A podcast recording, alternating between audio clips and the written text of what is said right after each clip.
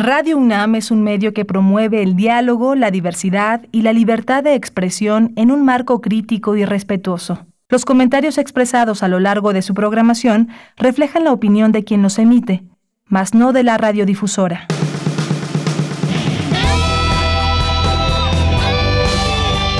Prisma RU.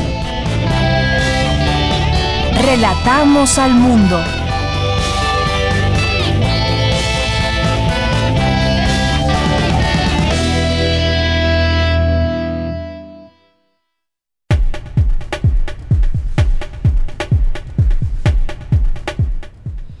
Tal? Muy buenas tardes. Muchas gracias por estar con nosotros y ya acompañarnos en esta emisión del día martes 17 de noviembre del año 2020. Sean todos ustedes bienvenidos a esta emisora Radio UNAM. Este es el programa Prisma RU y pues gracias por esa sintonía y por permitirnos informarle desde esta mirada universitaria. Gracias también al equipo que hace esto posible. A nombre de todos ellos, les saluda Deyanira Morán.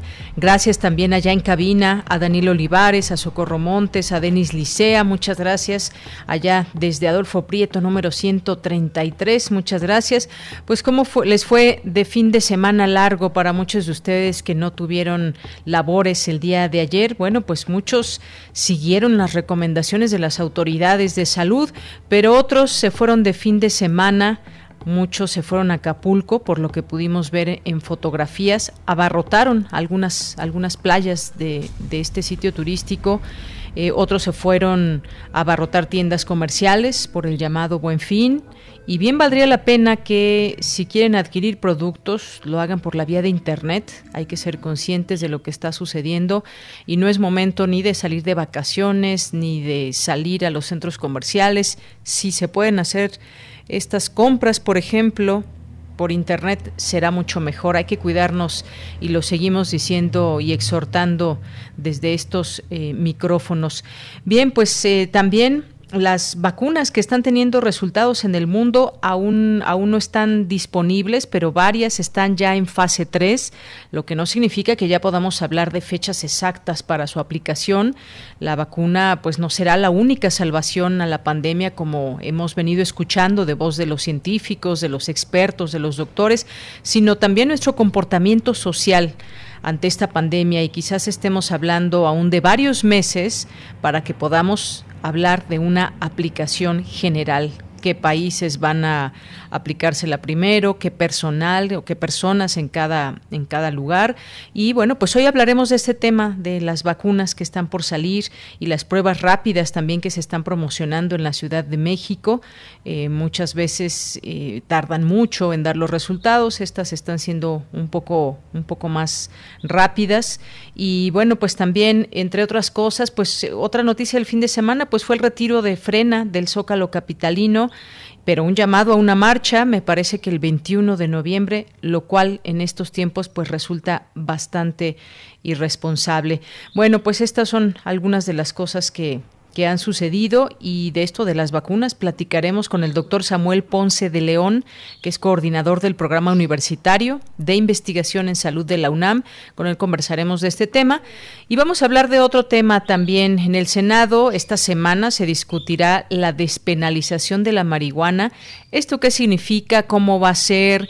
Eh, ¿Qué información con qué información debemos contar y cómo cambia, perdón, de manera en los términos legales el uso de esta sustancia de manera lúdica. Vamos a platicarlo con el abogado Gonzalo Sánchez de Tagle. Vamos a tener también una conversación aunado a todo este tema de la COVID-19 sobre los negacionistas. Como sabemos, se han hecho marchas en, sobre todo hubo un par de marchas en su momento en España por ejemplo, contra el uso del cubrebocas y también algunas personas que pues están o se les denomina los negacionistas a la existencia de este virus y que pues han aislado a su círculo más cercano por mantenerse firmes en su creencia eh, conspiracional muchas veces. De esto platicaremos con la maestra Gloria Careaga, que es psicóloga social y académica de la Facultad de Psicología de la UNAM, así que será interesante. Por ahí si, si nos están escuchando algunos negacionistas, bien valdría la pena que nos que escuchen a la doctora con eh, pues este análisis en referencia al tema de los negacionistas. Y también vamos a tener, hoy que es martes, a los poetas errantes, vamos a tener también aquí la sección de literatura, como todos los días, la sección de cultura, la, la sección internacional. Eh, información también universitaria, nacional. Quédese con nosotros. Desde aquí, relatamos al mundo. Relatamos al mundo. Relatamos al mundo.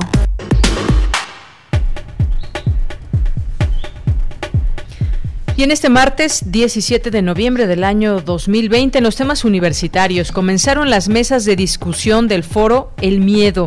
Es el mensaje, los medios públicos en tiempos de pandemia. Además de adoptar las medidas de sana distancia, los científicos universitarios también las analizan y practican sobre ellas en la octava edición de la Fiesta de las Ciencias y las Humanidades. En el marco de la conmemoración del 110 aniversario del inicio de la gesta revolucionaria, se revisa el papel de las comunidades indígenas. En temas nacionales, el presidente Andrés Manuel López Obrador afirmó que se eliminará toda subcontratación que exista dentro del gobierno. Esto significa el tema del outsourcing y pues la evasión de muchas empresas a no, a no dar prestaciones a sus trabajadores.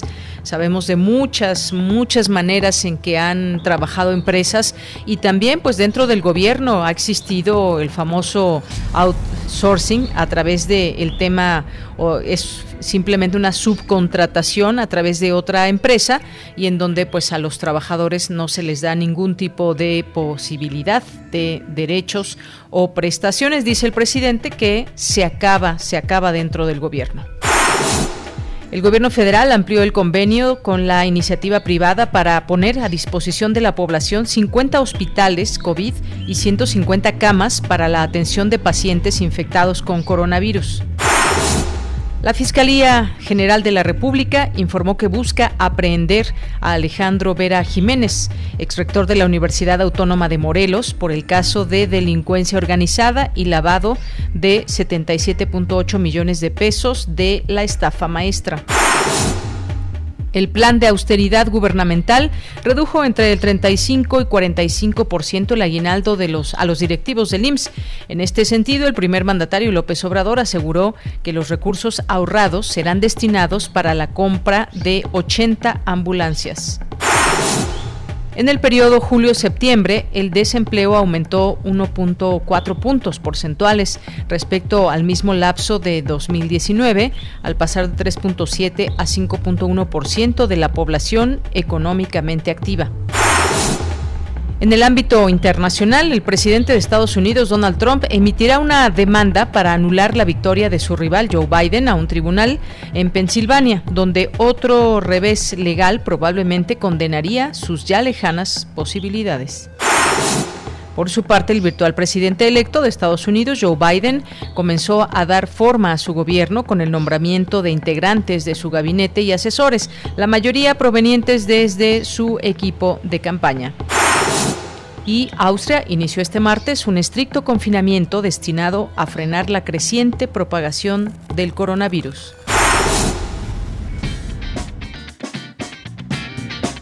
Hoy en la UNAM, ¿qué hacer y a dónde ir? TV UNAM te invita a disfrutar de la serie de televisión Historias de Estados Unidos, que hoy presenta el capítulo La mano que alimenta basada en la historia del cocinero Mahoma López, quien lideró a un grupo de trabajadores inmigrantes que buscaban conseguir salarios justos y mejores condiciones laborales en Nueva York. Sintoniza hoy la señal de TV UNAM por el canal 20.1 de televisión abierta en punto de las 19.30 horas. No te puedes perder el programa Hipócrates 2.0 bajo la conducción del doctor Mauricio Rodríguez Álvarez, quien tendrá como invitado al doctor Samuel Ponce de León, coordinador del Programa Universitario de Investigación en Salud de la UNAM, quienes abordarán el tema COVID-19, actualidad en vacunas, analizando los avances que se han logrado en los estudios clínicos encaminados a la vacuna y los resultados preliminares que se han publicado. La cita es hoy, en punto de las 18 horas, por nuestras frecuencias 96.1 de FM y 860 de AM.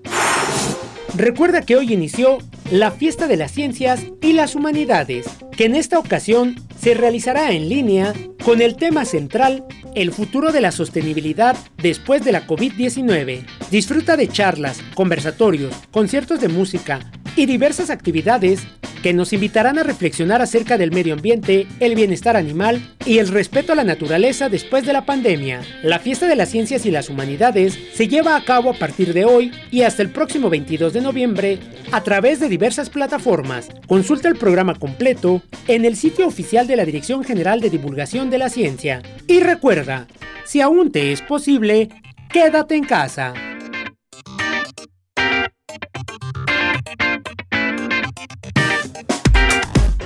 Prisma RU.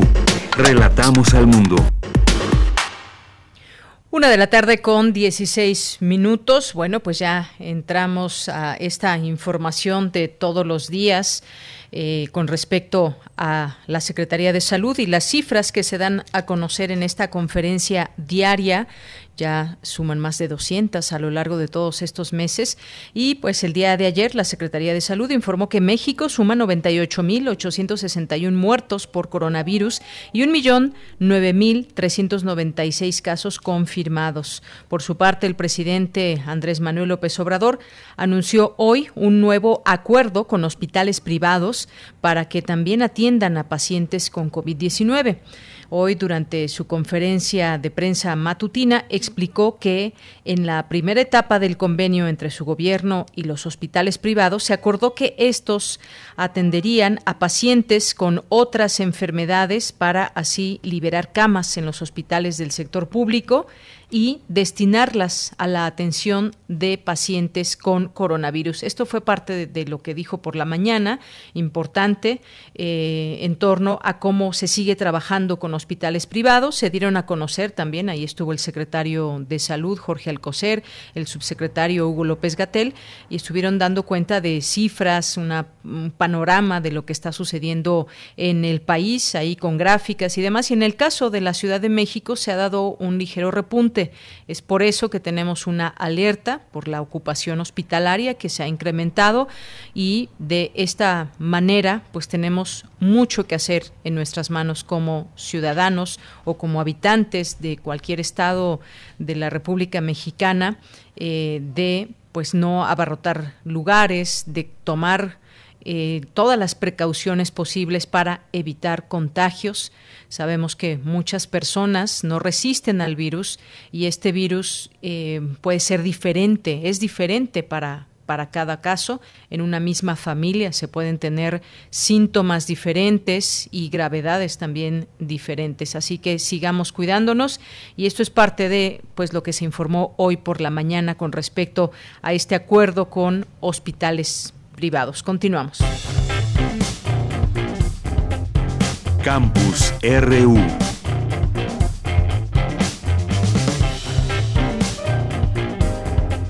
Bien, y pues ya en nuestro campus universitario comenzaron las mesas de discusión del foro el, el, medio, el medio es el mensaje, los medios públicos en tiempos de pandemia. El miedo debe ser el miedo, es el mensaje qué papel juegan los, medios públicos en tiempos de pandemia. Mi compañera Cristina Godínez nos tiene esta información. Adelante, Cristina. Buenas tardes, Deyanira. Un saludo para ti, para el auditorio de Prisma RU. Organizado por la Cátedra Internacional Inés Amor en Gestión Cultural, en colaboración con el Instituto de Liderazgo en Museos AC, el foro está coordinado por Benito Taibo, director de Radio UNAM, Iván Trujillo, director de TV UNAM y Armando Casas, director de Canal 22. Benito Taibo, quien moderó la primera mesa, explica por qué el título del foro. Quisimos titularlo El medio es el mensaje como una pregunta, ah, retomando la icónica frase de Marshall McLuhan hecha en los años 70, ah, en la que hablaba sobre cómo los medios tienen una forma especial de estructurarse. Al reflexionar sobre la función de los medios públicos, Alma Rosa Alba de la Selva, profesora de la UNAM, dijo que estos deben tener como característica la función de servicio público y de interés para la sociedad. Pero además de esta importantísima función de servicio público y que es definitoria de estos medios, estaría también otra muy importante que es el pluralismo. Eh, estos medios a veces casi son los únicos en, en la experiencia, diríamos, mexicana o incluso latinoamericana, que ofrecen, han ofrecido diversidad de puntos de vista Daniel Martín Pena de la Universidad de Extremadura, España, comentó que la radio pública debe escuchar a su audiencia. Que la haga parte del mensaje, hablando del mensaje, pues que haga parte también a la audiencia de ese mensaje. Es muy importante, este, estamos en la época de, escuchar a la gente y, de ayudar a la gente. Ayudar a la gente, ¿a qué me refiero? Enlazo ya con el tema de, la pandemia, que seguramente lo tocaremos después, pero lo enlazo porque es importante que los medios públicos, en este caso la radio, ayude a la gente a, a saber qué es veraz y que no es veraz, a saber eh, qué es desinformación y qué no es información. Entonces es bueno que los medios públicos pongan un poco de cordura en todo este desorden eh, informativo que existe, ¿no? Y en el que muchas veces otros medios de otra índole contribuyen también. Por su parte, Jorge Enrique Bravo Torre, experto en comunicación, señaló que lo primero que debe tener un medio público es su reconocimiento ante la ley. Las características que debe tener, sus atribuciones, en fin, lo primero es reconocerlo porque no necesariamente ocurre en muchos países. Lo segundo es lo que siempre se ha esperado de un medio público desde que se fundó por primera vez en 1924 por la BBC londinense. El objetivo sigue siendo dar lo mejor de la cultura al mayor número de personas o de hogares. Sigue siendo exactamente la misma aspiración. Deyanira, mañana es el diálogo Sueñan los androides con ovejas digitales con el tema convergencia tecnológica en el que participarán la ingeniera Salma Jalife y el analista en telecomunicaciones Jorge Fernando Negrete Pacheco. Modera Iván Trujillo, director de TV UNAM. Este es mi reporte de Yanira. Buenas tardes. Muchas gracias, Cristina Godínez. El medio, el medio es el mensaje. Y bueno, estas mesas de discusión muy interesantes ahí eh, con distintos expertos en la materia. Muchas gracias. Vámonos ahora con Dulce García, que nos preparó la siguiente información. Este martes inició ya de forma virtual, como les habíamos anunciado desde la semana pasada, la fiesta de las ciencias y las, y las humanidades. Adelante.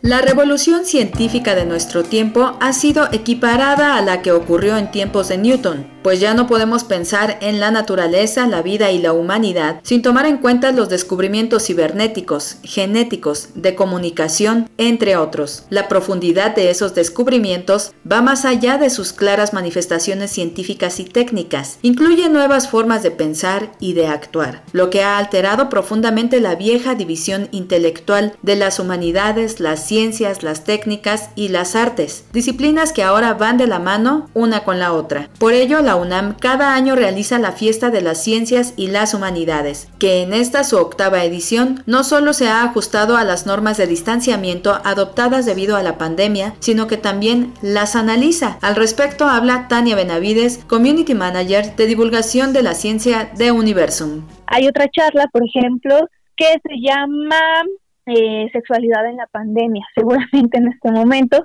pues mucha gente o, la, la, conducta sexual ha cambiado, ¿no? Porque pues hay un distanciamiento social, entonces, ¿qué onda con el sexting? ¿Qué onda con todas las implicaciones legales que eso pueda haber? ¿No? El abuso, eh, eh, la vista de pornografía y todas estas cosas que eh, pues a veces eh, se nos pueden salir como de control, ¿no? Con un mal uso. Y para eso nos va a acompañar Fernanda Tapia, que todo el mundo la conoce, y el doctor eh, Eduardo Calixto, que eh, él hace muchas cosas de fisiología del amor, entonces él nos habla de las sustancias que hay en, nuestra, en nuestro cerebro, qué pasa cuando estamos enamorados, cómo se sube la dopamina, la oxitocina.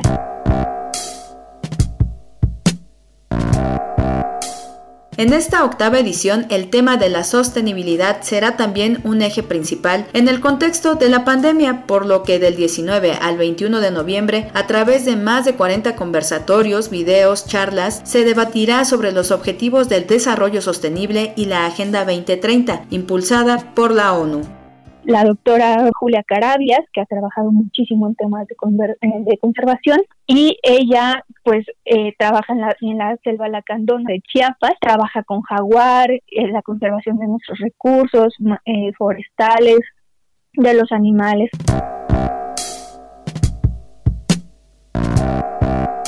La fiesta de las ciencias y las humanidades se llevará a cabo del 17 al 22 de noviembre a través de las redes sociales de Universum. Pueden seguir también hashtag fiesta CIH y hashtag jalasoque. Para Radio UNAM, Dulce García.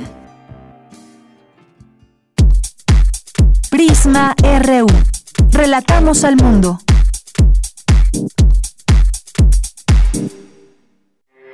Porque tu opinión es importante, síguenos en nuestras redes sociales, en Facebook como Prisma RU y en Twitter como arroba PrismaRU.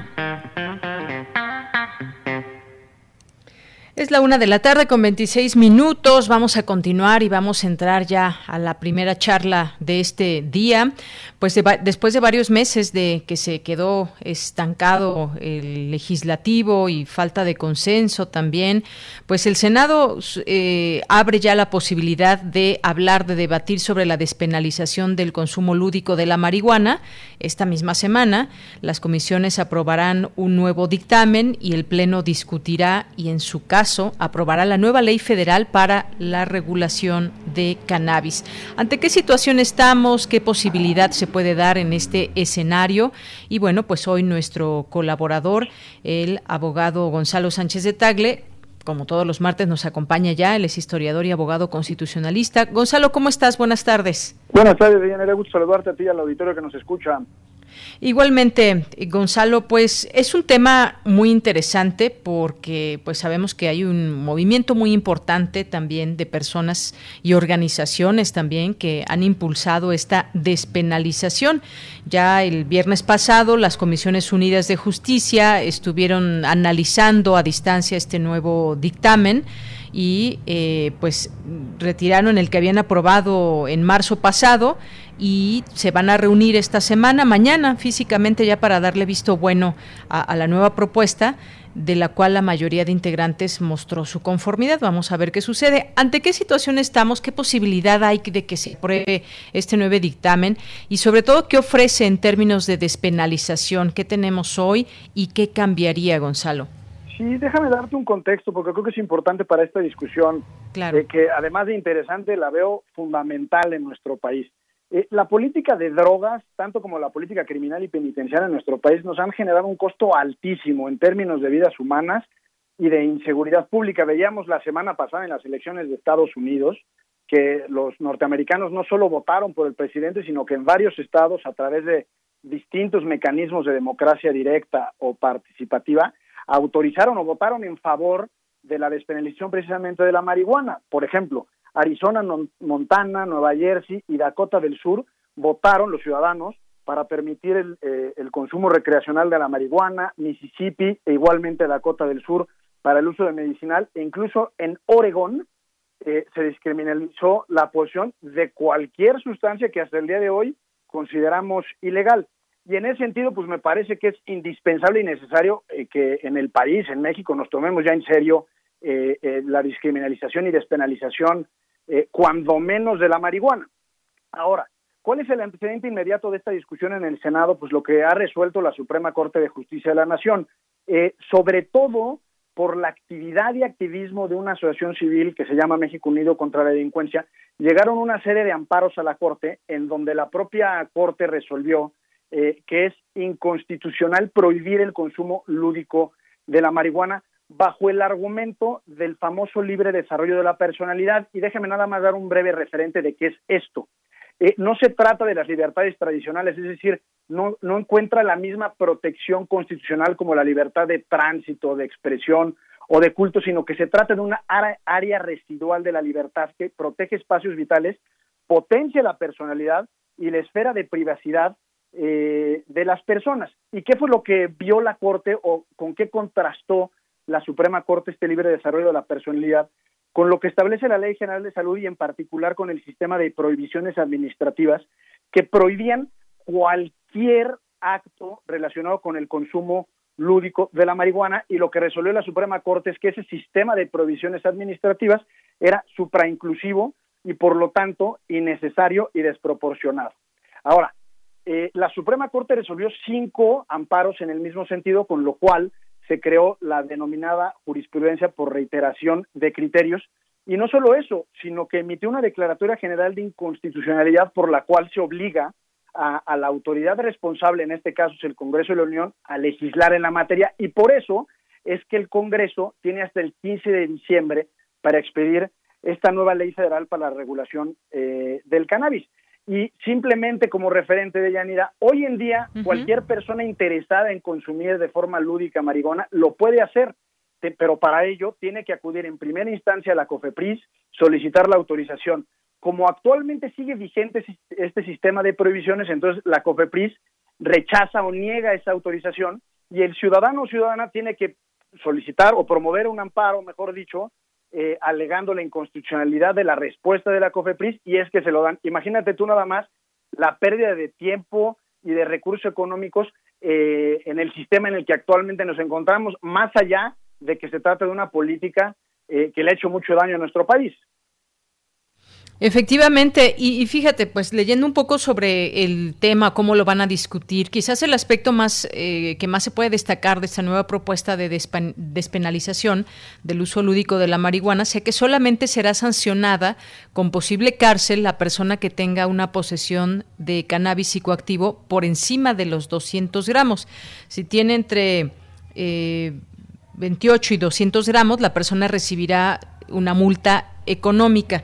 Además, también otro punto es que se limitará a cuatro plantas de cannabis psicoactivo por persona, las cuales deberán permanecer en la vivienda o casa habitación de quien la consume para uso eh, personal.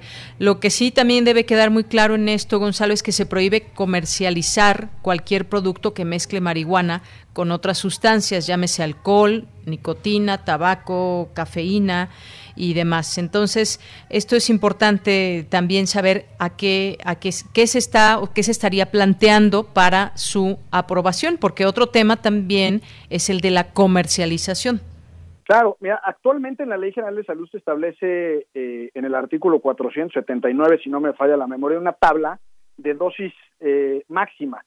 Eh, el día, al día de hoy, una persona puede portar hasta 5 gramos de marihuana. Eso no significa que no se, que esa persona no se le remita al Ministerio Público, es decir, hay todo un, todo, todo un procedimiento en específico. En ese sentido, pudiera considerarse como una buena victoria el que al día de hoy podamos los mexicanos portar hasta 28 gramos de marihuana y como bien decías, de 28 a 200 es una multa económica y por encima de ello es una, una sanción privativa de la libertad. Ahora, eh, por supuesto que una cosa es que se despenalice y otra cosa es que, que no se regule, que es muy diferente. Por eso se requiere autorización para, por ejemplo, cultivar, transformar, comercializar, importar o exportar, incluso para investigar. Eh, que es necesario e indispensable. Lo mismo para otorgar eh, autorizaciones a establecimientos en donde eventualmente eh, se vendan. Por ejemplo, en Uruguay no pueden no solo mezclarse las sustancias, sino que la marihuana o los derivados de la, del cannabis se pueden vender solo en establecimientos que a eso se dediquen de forma exclusiva. Te pongo un ejemplo muy inmenso. No se puede vender marihuana en un OXO. Eh, y eso es muy importante porque podrías eventualmente incentivar su consumo, ¿no? De que estás en la caja y te llevas otro producto, en este caso, pues podrían ser algunos cuarrufos. Eh, también se permite eh, la creación de asociaciones de hasta 20 integrantes y se va a crear una nueva autoridad que es el Instituto Mexicano para la Regulación y el Control del Cannabis, desconcentrado de la Secretaría de Salud. Y en ese sentido, me parece que aun cuando vamos en el camino correcto a la despenalización y a la regularización del consumo lúdico de marihuana, que por cierto, en este caso, en este proyecto de ley, no se habla nada de, del tema medicinal. Eso se, se, se, prevé que sea en otra pieza legislativa, probablemente en un reglamento que emita la Secretaría de Salud. En mi opinión, de Yanira, eh, se debería de, de despenalizar absolutamente toda la posición de marihuana. En primer lugar, eh, la multa, si tienes más de 28 gramos hasta 200, va de los 5 mil a los 250 mil pesos, que puede ser mucho. Y, creo que deberíamos de quitarnos ya el velo o el sesgo de la, de la pretensión punitiva del Estado en la posición de marihuana y realmente transitar a otro tipo de, reflexiones en torno a la posición misma de la marihuana. Creo que si se insiste en penas privativas de la libertad, es decir, cárcel a la posición de la marihuana, pues sí podrá ser un avance, pero seguiremos un poco en la misma dinámica. Eh, por otro lado, para el consumo personal se necesita, en términos de lo que el proyecto establece, la autorización para ese consumo personal. También creo que no es una buena idea. Si vamos ya a permitir que cualquier persona eh, fume marihuana en términos recreativos, entonces realmente tomémoslo en serio y no, y, no generemos burocracia alrededor de eso, que además puede eh, permitir cierta criminalización, lo mismo que el control de las famosas cuatro plantas que una persona puede tener en su domicilio. Otra cosa que me parece que no es necesariamente positiva es el engrosamiento de la burocracia. Ya decía que se, cree, se pretende crear este Instituto Mexicano para la Regulación y el Control del Cannabis, y creo en realidad que puede ser la COFEPRIS, ya es una autoridad con mucha experiencia, la que puede llevar a cabo esta, esta, estas facultades, digamos, y estas competencias por parte de, del Estado mexicano, y no es necesario crear una nueva autoridad eh, con todo lo que ello implica para, para este propósito. Y por supuesto que es fundamental hablar de la excarcelación. Hay mucha gente hoy en día en el país, eh, tanto a nivel federal como local, que está tras las rejas ya sea con una sentencia condonatoria o en proceso todavía. Y que no les ha llegado la amnistía. Y que no les ha llegado la amnistía, además, que es otro gran tema. Pero es decir, deberían de forma inmediata de, de, poder salir de la cárcel. Eso, por supuesto, está vinculado al tema de la posición, es decir, de los 28 gramos. También es fundamental el tema del negocio. Es decir, si ya vamos a, a, a, quitarle, digamos, los sesgos y los prejuicios a la marihuana como tal, pues entonces cobremos impuestos y que realmente el país se pueda beneficiar de, la comercialización eh, de la marihuana. Y por último, creo que el tema de la inclusión social es fundamental. No es lo mismo darle una autorización o pretender regular, eh, por ejemplo, el control del cultivo a campesinos que un enorme laboratorio que tiene toda la infraestructura eh, y la capacidad económica para llevarlo a cabo. Entonces creo que tiene que haber también ahí una regulación, una regulación diferenciada en ese sentido que permita la inclusión social, sobre todo de los campesinos en el país. Exactamente. Y, bueno, lo que estaba leyendo también de estas modificaciones es que la Secretaría de Gobernación ya no será quien se encargue de delinear las políticas en esta materia, sino que lo va a hacer la Secretaría de Salud, que va a ejercer esa, digamos, rectoría sobre esta cadena productiva de cannabis, sus derivados, así como su consumo. Esto pues también tiene sus cambios. Hablabas un poco de, a ver, vamos a sacudirnos la burocracia en todo este sentido. No sé qué te parezca esto pueda ser positivo o no que esté ya en manos de salud y sobre todo, bueno, pienso también en los términos eh, eh, médicos. Y en esta propuesta también de la Ley Federal para la Regulación de Cannabis, no se habla ya, decías también, de un consumo lúdico o recreativo, sino consumo adulto. Ahora este término también que se incluirá en esta ley. Sí, mira, de, eh, de, respecto a tu primera pregunta, creo que es fundamental eh, retirar de la perspectiva de la seguridad pública el consumo del cannabis y en ese sentido creo que es correcto que esté en manos de la Secretaría de Salud. Inicialmente fue ahí donde, eh, donde se consideró que debía de estar sobre todo por el uso medicinal de, del cannabis, es decir, el, el, el, CBD, el THC y digamos todas las propiedades que tiene. Eso no debería excluir una, un referente y un análisis esencial en esta materia, que si en verdad eh, eh, despenalizamos toda la cadena del consumo de marihuana, desde su cultivo hasta su consumo, pasando por la comercialización, etcétera, pues eso tendrá una incidencia directa en las cadenas, digamos, en las cadenas criminales, en la delincuencia organizada y en el narcotráfico. Entonces, también habría que prever qué es lo que va a suceder con ese negocio hoy ilícito que, que llevan a cabo ciertos grupos criminales. Y por otro lado, el consumo adulto, más allá de ser una cuestión netamente semántica, me parece que es relevante. Entre otras cosas, por supuesto, pues la ley eh, considera que menores de edad no pueden consumir eh, eh, cannabis, me parece en ese sentido que, que, es correcto, lo mismo que no pueden consumir alcohol o comprar productos de tabaco. Y sí, yo, yo creo que en realidad va en el camino, en el camino correcto, sobre todo por lo que resolvió la Suprema Corte respecto al libre desarrollo de la personalidad, que significa que cada uno de nosotros, mexicanos y mexicanas, como adultos, tenemos perfectamente la capacidad de decidir si consumir marihuana es parte del desarrollo de nuestra personalidad o no lo es. Me parece, y puede ser un poco retórico, pero que es, va en el camino correcto en el sentido de tratarnos a nosotros como ciudadanos como mayores de edad precisamente y que no el Estado nos diga qué podemos y, no, y qué no consumir.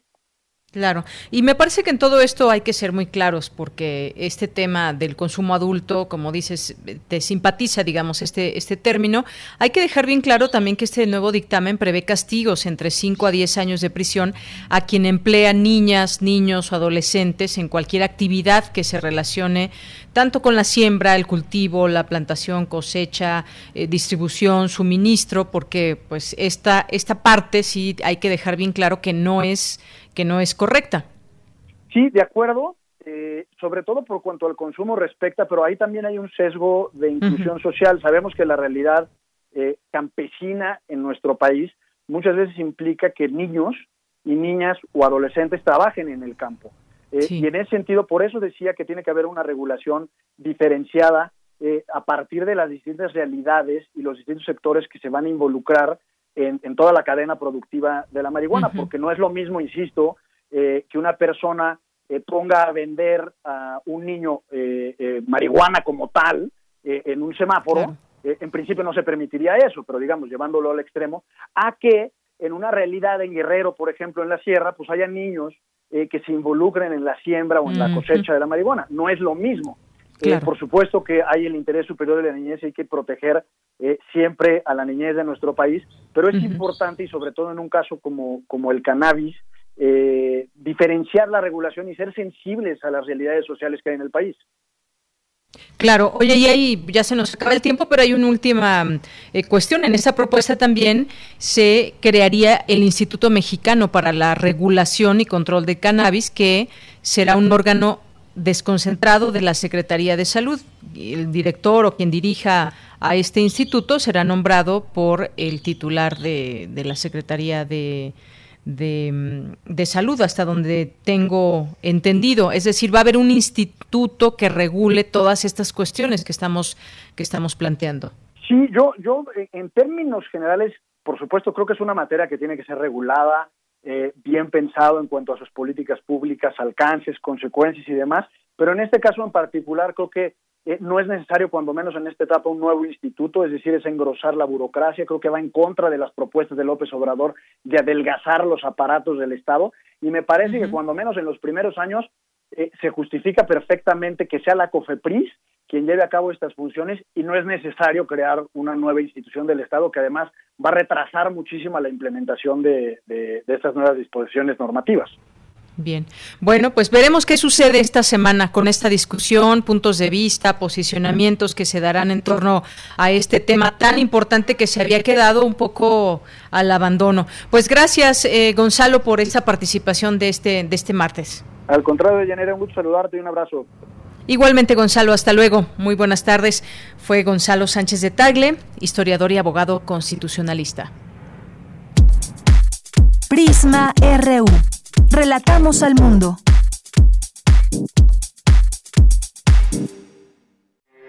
Porque tu opinión es importante, síguenos en nuestras redes sociales, en Facebook como Prisma RU y en Twitter como arroba PrismaRU.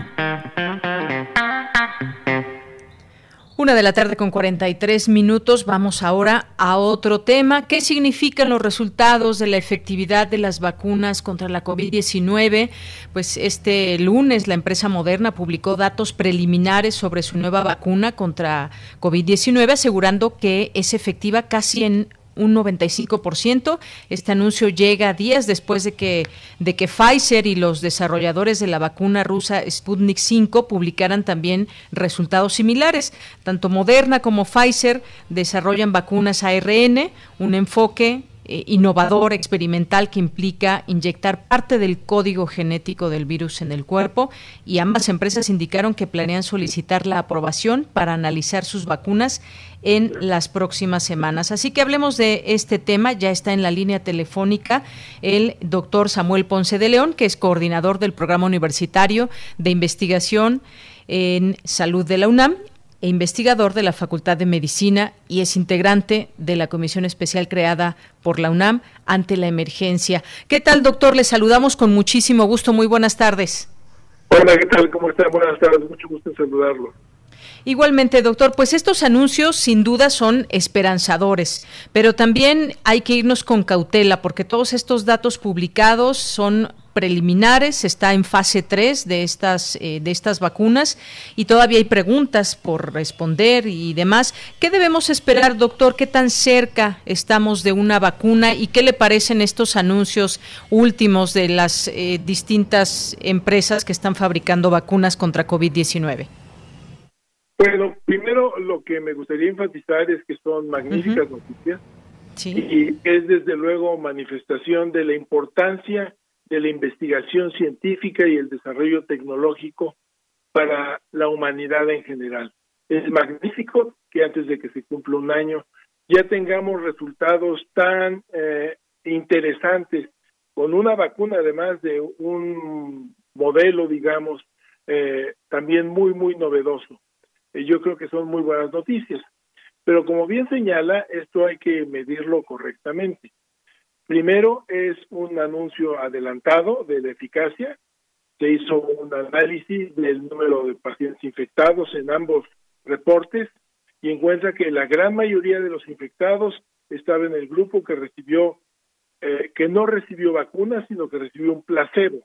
Entonces, esto es lo que nos puede identificar que la eficacia es del 90 o del 94.5%, de acuerdo a los porcentajes de, infección correspondientes en cada grupo, y son magníficos resultados, pero tenemos que esperar a tener quizás números mayores en el curso de las siguientes 10, 20 días, un mes, eh, y esperar a que efectivamente esto se concrete al completar la fase 3 de los estudios, quizás antes de completarlas puedan tener permiso para distribuir en una situación muy especial dadas las características de la pandemia, pero eh, en todo caso, esta es una primera fase, que es el otro punto que también vale la pena enfatizar, que ha representado un gran reto, que ha indicado un enorme avance y un gran esfuerzo, pero lo que viene no es menor, lo que viene es la distribución, la producción y la distribución de cientos de millones de dosis de vacunas en diferentes regiones del mundo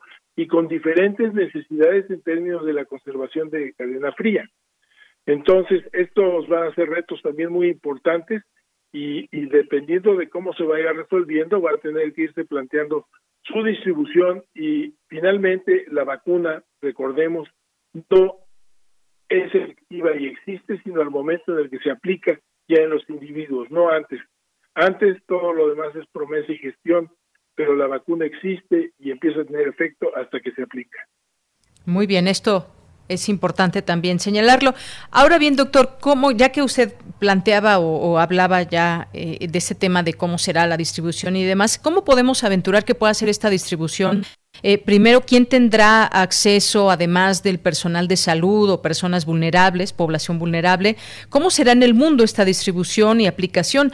¿Algunas vacunas llegarán más rápido a ciertos países o tendremos, tendremos que dividir desde este momento los países ricos frente a los pobres? Eh, ¿Tendrán más rápido acceso?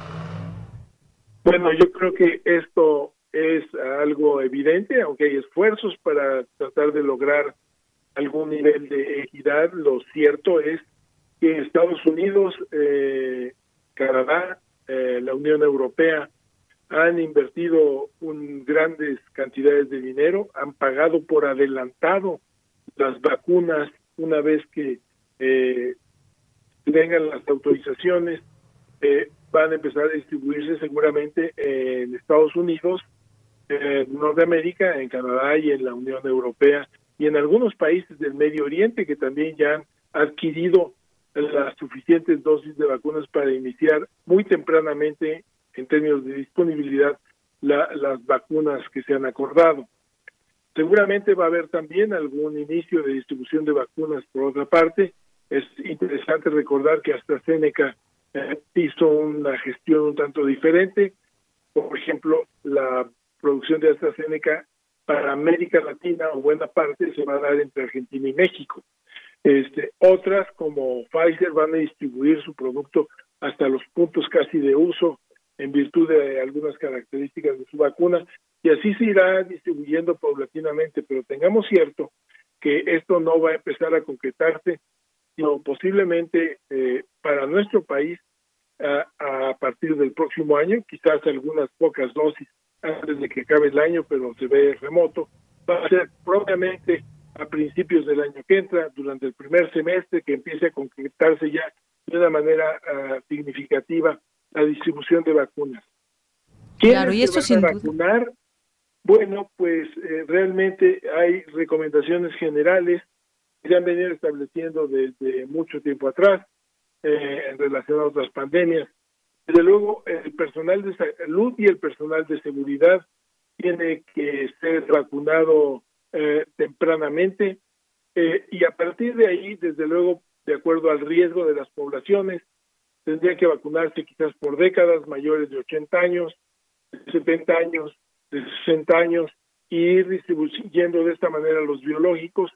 Va a depender también, de acuerdo a las características de cada vacuna, de dónde se distribuyen. Quizás las vacunas que requieren de ultracongelación se van a distribuir en áreas urbanas, posiblemente sería para administración al personal de salud en centros hospitalarios, eh, otras vacunas que puedan distribuirse sin tanto riesgo a que haya alguna afectación por eh, eh, este requerimiento de ultra de ultra refrigeración puedan distribuirse en otras regiones del país que requieren de un traslado más complicado, más pulverizado a diferentes zonas de estados que tienen eh, comunicaciones complicadas. El país es muy grande y, y muy eh, desigual en términos de medios de comunicación y también de capacidad de mantener la red de frío. Nuestra red de frío, de hecho, no es óptima en este momento. Entonces tendremos que ajustar y hacer un plan estratégico muy detallado que eh, espero que esté construyéndose para que podamos tener éxito con la vacunación una vez que esté lista, que todavía está ah, todavía no inmediata. Claro, pues todavía hay que hay que resistir varios meses más, no hay fechas exactas en todo esto. Sin embargo, como usted bien decía al inicio, nos inyecta ánimo, esas son buenas noticias sin duda para el mundo. Hablaba ya, por ejemplo, de las temperaturas a las que se tienen que mantener algunas de estas vacunas como Pfizer, menos 75 grados, eh, Moderna, menos 20 grados. ¿Cuál, cuál eh, sería la vacuna, de qué laboratorio la que llegara a México. Se han dado pues informaciones de parte de la autoridad, que puede ser la de Biologics, que es la, la China, eh, y sin embargo, pues también ha habido eh, otros, otros acuerdos y otras negociaciones que podrían traer a México alguna de estas vacunas en su momento. Que entiendo que son muy diversos los contratos y los compromisos que se han establecido, que tendrán que ser efectivos una vez que las vacunas completen todo su proceso regulatorio para poder ser eh, aprobadas y ya que estén aprobadas, pues se va a, de establecer una cadena de distribución aquí en México. ¿Cuáles son? Pues todavía está eh, de alguna manera incierta la situación porque todavía no están terminados estos trámites regulatorios que además tendrán que ser complementarios con los que se realicen eh, localmente. Pero lo, lo que es cierto es que lo tenemos todavía en el escenario a futuro y lo que tenemos que hacer hoy, enfrentando ya el inicio de una temporada invernal, es enfatizar las medidas preventivas con las que ya contamos ahorita porque ahorita no tenemos ni tratamientos ni vacunas y no las vamos a tener en este invierno que hay seguramente. Entonces tenemos que enfatizar el uso correcto del cubrebocas, la distancia, la higiene, evitar las aglomeraciones y la responsabilidad civil de no salir a la calle si nos sentimos enfermos. Bien, doctor. Ahora bien, ¿se sabe ya cuánto tiempo dura la inmunidad otorgada por las vacunas o es parte también de esta fase 3, de esta eh, investigación y de estas fases que son parte de las pruebas en una vacuna? Aún sabemos que estamos en estas pruebas finales y ensayos. ¿La efectividad puede cambiar o estamos ya en una fase donde se puede haber, se pueden dar algunos giros o ya digamos, eh, pues se está con un, con una posibilidad de saber o de conocer más sobre la inmunidad de esta, de esta vacuna. Desde luego es territorio de la incertidumbre. Sabemos muy bien que la vacuna tiene esta respuesta para evitar infecciones en el caso de la vacuna de Pfizer, siete días después de la segunda dosis, en el caso de la vacuna de Moderna, 14 días después, después de la segunda dosis. Eh, pero la duración de la inmunidad es algo que vamos a conocer. La vacuna está saliendo y realmente tendrá que transcurrir el tiempo para poder determinar esto.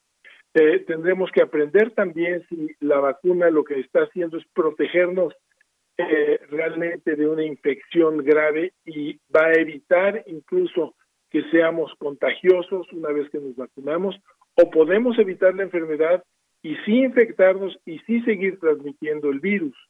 Son escenarios que todavía no conocemos eh, y tampoco conocemos desde luego la duración de esta inmunidad. Esperamos que sea de varios meses, posiblemente de más de seis meses, seis, dieciocho meses, no lo sabemos. Eh, es posible que la inmunidad vaya disminuyendo, es posible que en el escenario a mediano plazo tengamos que considerar la posibilidad de refuerzos, eso todavía no lo sabemos. Sabemos que hay vacunas que están casi en el punto de, de, la meta, pero no sabemos todavía todos los detalles eh, que nos permitirán dar respuesta a estos cuestionamientos que son muy importantes. Pero sí destacar inmediatamente la vacuna sí, muy posiblemente será eficaz para evitar la enfermedad, que es el primer objetivo. Muy bien, doctor. Eh, por último, pues sabemos que hay otras vacunas en desarrollo, hay esfuerzos también de la UNAM, como sabemos, de otras entidades que en su momento eh, pues han anunciado también que siguen trabajando en las vacunas. Hay una posibilidad de que conozcamos a, detalle su propuesta y funcionamiento en, en, su momento. No hay que perder de vista también estos esfuerzos que llegarán, llegarán después, pero a final de cuentas también pueden ser una, una opción.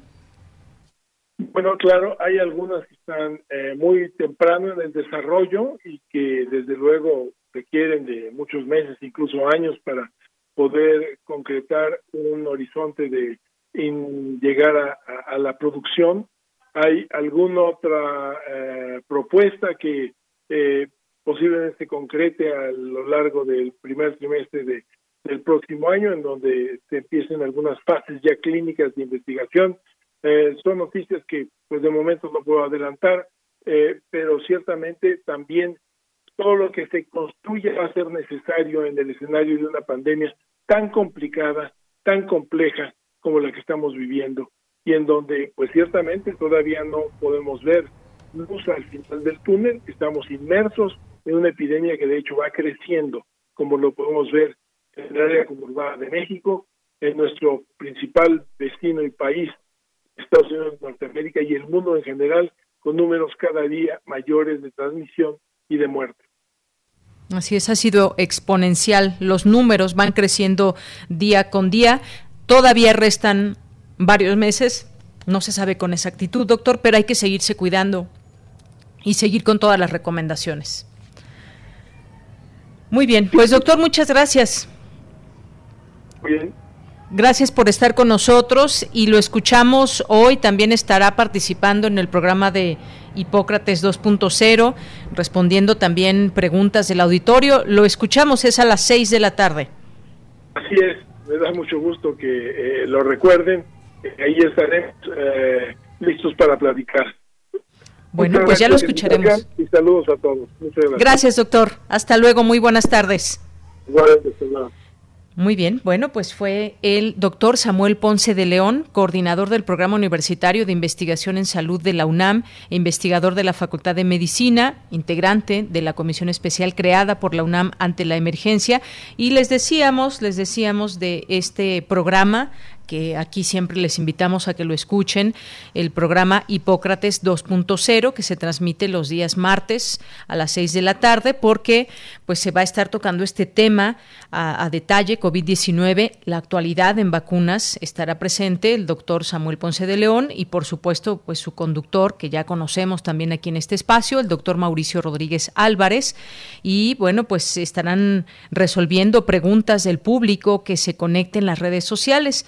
Eh, se abordarán los avances que se han logrado en los estudios clínicos encaminados a la vacuna, los resultados preliminares que se han eh, publicado hasta el momento, los retos actuales, las perspectivas a corto y mediano plazo para México y el mundo. Así que, pues, no se pierdan esta oportunidad de escuchar el programa y que puedan estar, eh, pues, en esta en esta conversación que es para todos importante y que podamos resolver también distintas eh, preguntas en este sentido. Así que no se olviden de sintonizarlo y nada más les digo rápidamente cómo se pueden comunicar a través de qué redes eh, sociales a ver, permítanme un segundo. Bueno, pues las, las redes sociales que se pueden eh, comunicar son las de, en principio, las de Radio UNAM. Ahí pueden hacer llegar sus preguntas. Y bueno, pues ojalá que a las seis se puedan conectar. Son las dos de la tarde. Vamos a hacer un corte y regresamos a la segunda hora de Prisma RU. Porque tu opinión es importante, síguenos en nuestras redes sociales, en Facebook como Prisma RU y en Twitter como arroba PrismaRU. El activismo en el arte existe y resiste. Las distintas expresiones de género hemos levantado la voz a través de la escritura, la danza, el cine, el diseño y más disciplinas. Ahora somos visibles. El sistema no puede negarnos. La Cátedra Rosario Castellanos de Arte y Género te invita a la toma feminista del Chopo, Artes y Activismo en Latinoamérica. Únete del 4 al 24 de noviembre por Facebook e Instagram Museo Universitario del Chopo o visita la página chopo.unam.mx. Nombrarnos para existir. Para existir. Museo Universitario del Chopo. Mejor vámonos por respeto, tomamos fraternidad, luego tolerancia y cuando lleguemos a participación, giramos y ya por ahí nos vamos. La tarea de darle dirección a nuestras vidas es de todas y todos. Así hacemos comunidad. En cuanto me mudé, actualicé mi domicilio ante el INE. Quiero ser parte de mi comunidad cuando decidamos nuestro destino. Si te cambiaste de casa, ve al módulo y actualiza tu credencial. Tienes hasta el 10 de febrero de 2021. Contamos todas, contamos todos. INE. Él me enseñó a fumar cristal, pero no me, no, yo no me sabía aprender y por acá me enseñaron. Pero mis hijos a mí no me han visto hacer eso. Sí saben qué clase de mamá tienen porque saben toda mi vida. Me metí a chochos, activo, piedra. Cualquier gente que me veía le pegaba. Mis hermanas me hablaban, ¿y qué crees? Mamá, tenemos un pedo y como loca iba y me, peleaba con quien fuera. No me daba miedo, caía a la cárcel. El mundo de las drogas no es un lugar feliz. Busca la línea de la vida, 800-911-2000. Hola, soy Ángeles Mastreta y estoy en descargacultura.unam. En voz de Rogelio Guedea, disfruta una selección de sus microrelatos del libro Vida Breve. Yo me quedo mirándolo desde el coche, como siempre, y mirando también su mochila sobre su espalda, tan pesada ya, que no puedo evitar pensar todo lo que la vida habrá de meter en ella todavía.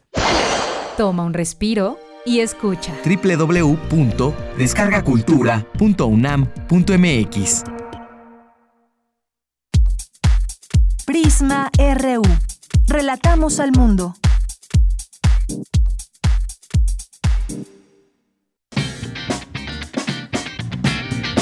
Mañana en la UNAM, ¿qué hacer y a dónde ir? La revista de la universidad te invita a consultar su edición de noviembre con el tema central la discapacidad, abordando aspectos como los retos que enfrentan las personas con discapacidad, sus derechos y demandas. Consulta de manera gratuita la edición de noviembre en el sitio oficial www.revistadelauniversidad.mx.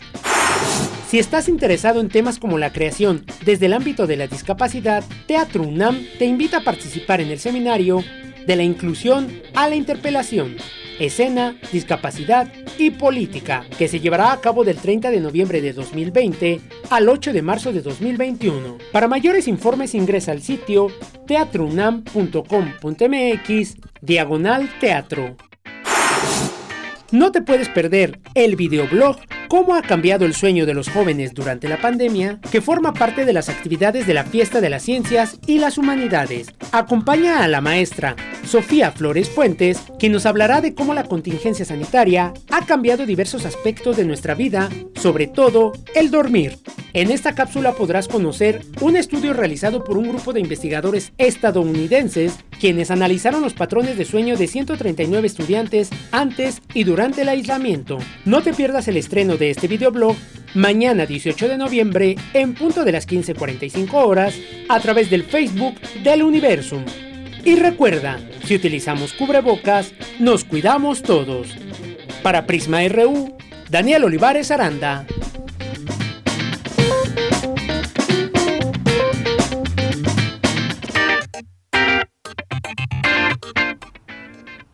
Bien, es, son las 2 de la tarde con 5 minutos. Muchas gracias por continuar con nosotros a través de estas frecuencias universitarias de Radio UNAM. Estamos en el 96.1 de FM, en 860 de AM y en www.radio.unam.mx. Es un gusto que estén con nosotros. Si acaban de encender su radio, pues quédense aquí en esta señal. Aún tenemos mucho en esta hora que informarles. Y si empezaron con nosotros, pues bueno, fue eh, una primera hora donde tuvimos ahí información muy importante de, del doctor Samuel Ponce de León y todo ese tema de las vacunas, porque quizás estemos teniendo eh, esta visión positiva que, es, muy bueno y no está mal con respecto a la vacuna. La verdad es que estos meses se ha estado trabajando de manera muy intensa por parte de distintos laboratorios, esfuerzos, universidades y demás en torno a, eh, a poder crear una vacuna que finalmente nos ayude a terminar con esta pandemia en marcha en el mundo, pero todavía restan meses. ¿Cuántos? No lo sabemos, no lo sabemos. Eh, este año definitivamente será muy difícil, ya estamos a mitad de noviembre, a punto de acabar el año, y el siguiente será también muy importante para saber cómo sería la distribución de la vacuna y en qué, en qué punto queda México de todo esto. Eh, pero todavía faltan meses de seguirse cuidando y también faltan muchas preguntas por resolver de las propias vacunas sobre su efectividad en, en, el tema de la inmunidad, como bien nos acaba de decir el doctor, hay un hay una parte de incertidumbre, no lo sabemos, no se sabe todavía eh, cuánto puede ser esa, esa inmunidad. Así que, pues acompáñenos en esta segunda hora, todavía hay mucho, hay poetas errantes, hay literatura eh, y más, así que quédese aquí en Prisma RU y por lo pronto pues mandamos muchos saludos a quienes están atentos en nuestras redes sociales, arroba Prisma RU en Twitter, Prisma RU en Facebook, gracias a los poetas errantes que en un momento estarán aquí con nosotros y ya están muy pendientes tuiteando, síganlos en su cuenta eh, de Twitter y en Facebook, Poetas RU en Twitter y Poetas Errantes en, en, Facebook. Jorge Fra, muchos saludos también, muchísimas gracias. Alfredo Castañeda, Rosario Martínez, muchos saludos. Dice, pues no sé qué le van a regular si estamos importando CBD de Estados Unidos y lo venden aquí como si fueran dulces. Eh, también nos dice, cuando estemos listos con la vacuna, lo más seguro es que nos la pidan para poder viajar y también nos dice que hasta el mismo Estados Unidos tienen el mismo problema de la temperatura de almacenamiento de las posibles vacunas. Pues sí, sí, quién sabe exactamente por qué, pero estas vacunas requieren temperaturas muy, muy bajas y en su manejo se requieren también eh, pues los insumos para, para mantener temperaturas tan bajas que pues habrá que ver si lo tienen todos los países o por lo menos los que ya tendrían acceso a Pfizer, que es la que más bajas temperaturas requiere. Mario Navarrete Real, muchos saludos. La Abismo LBR también, muchas gracias. Gracias a Derecho Corporativo, a John Sav, aquí César Soto también le mandamos muchos saludos. Lil Morado, nuestros amigos del PUIC UNAM, a Brau, Eric Estrada, Javier Peña, muchas gracias. Mario Navarrete pues nos envía ya el video acostumbrado y en esta ocasión con su radio ahí en en luz color, color azul, situado en el 96.1. Muchos saludos, Mario. Gracias también a nuestros amigos de, Radio Educación por aquí presentes, que por alguna razón se, se, juntan aquí en las redes sociales y se hace justamente pues todas estas, estas redes de comunicación. Lil Morado también, Guerrero, muchas gracias a nuestros amigos también del Instituto Nacional de Estudios Históricos de las Revoluciones de México. Muchas gracias por estar presentes también en esta transmisión. Les mandamos muchos saludos. Tati Pérez, Juan Stack, eh, Fantasma Accidental. Eh, muchas gracias a, a, todos ustedes que están aquí pendientes. Los seguimos leyendo con mucho gusto. Eh, y también recuerden que tenemos un, Facebook que es Prisma RU y ahí nos pueden escribir un poco más largo. Bien, pues nos vamos a la información. Ya está en la línea telefónica mi compañera Virginia Sánchez, que ayer estuvo por aquí, Vicky, a quien pues siempre agradecemos también su presencia. Por proyectos innovadores universitarios obtienen la cátedra Marcos Moschinsky 2020. ¿Qué tal, Vicky? Muy buenas tardes. Hola, ¿qué tal ella? Muy buenas tardes a ti y al auditorio de Prisma RU, así es, pues estos universitarios son Eric Vázquez Jauregui del Instituto de Física y Jesús Alberto Toalá Sanz del Instituto de Radioastronomía y Astrofísica de la UNAM, Campus Morelia, quien, pues al obtener estas cátedras Marcos Moschinsky 2020, podrán impulsar y consolidar sus proyectos que contribuirán al conocimiento de las estrellas del estudio de neutrinos, que es el objetivo de estas cátedras. Eh, Eric Vázquez Jauregui desarrollará el primer proyecto en México para detectar y medir neutrinos, es decir, partículas que se producen, en reacciones nucleares. Estos fueron propuestos por el físico teórico austriaco Wolfgang Pauli en 1930. Y la mayor fuente que se conoce de estos es el Sol, pero también se originan en supernovas al interior de la Tierra, en reactores nucleares e inclusive en el cuerpo humano.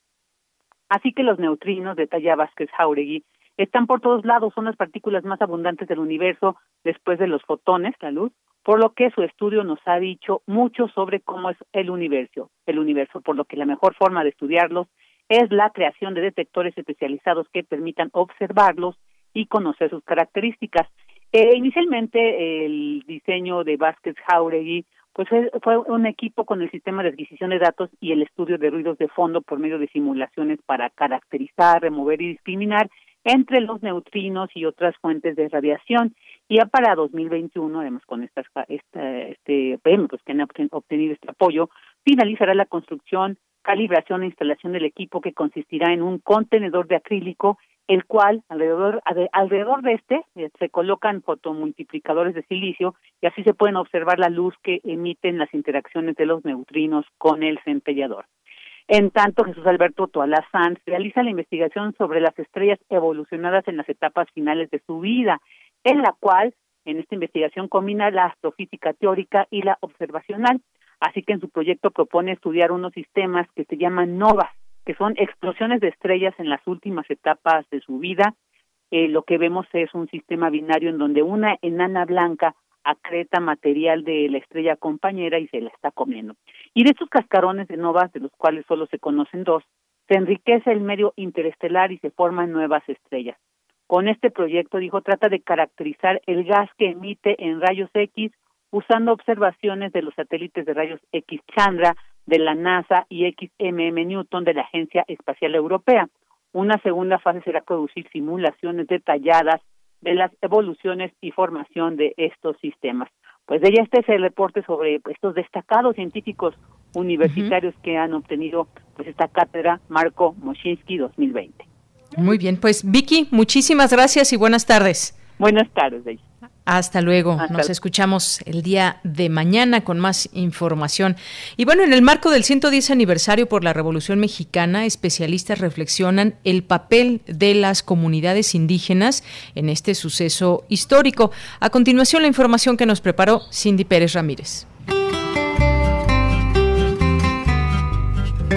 Normalmente cuando nos hablan de Revolución Mexicana llegan a nuestra memoria nombres de dirigentes como Emiliano Zapata, Pancho Villa, Porfirio Díaz y un sinfín de elementos relacionados como las adelitas o los corridos. Sin embargo, poco se habla de la participación de las comunidades indígenas en este proceso histórico y eso es porque de acuerdo con la doctora en historia Tatiana Pérez Ramírez, en nuestra formación educativa nos han enseñado que la población indígena es homogénea. Diferentes estados y regiones del país Existieron de distintas maneras porque tenían motivaciones específicas.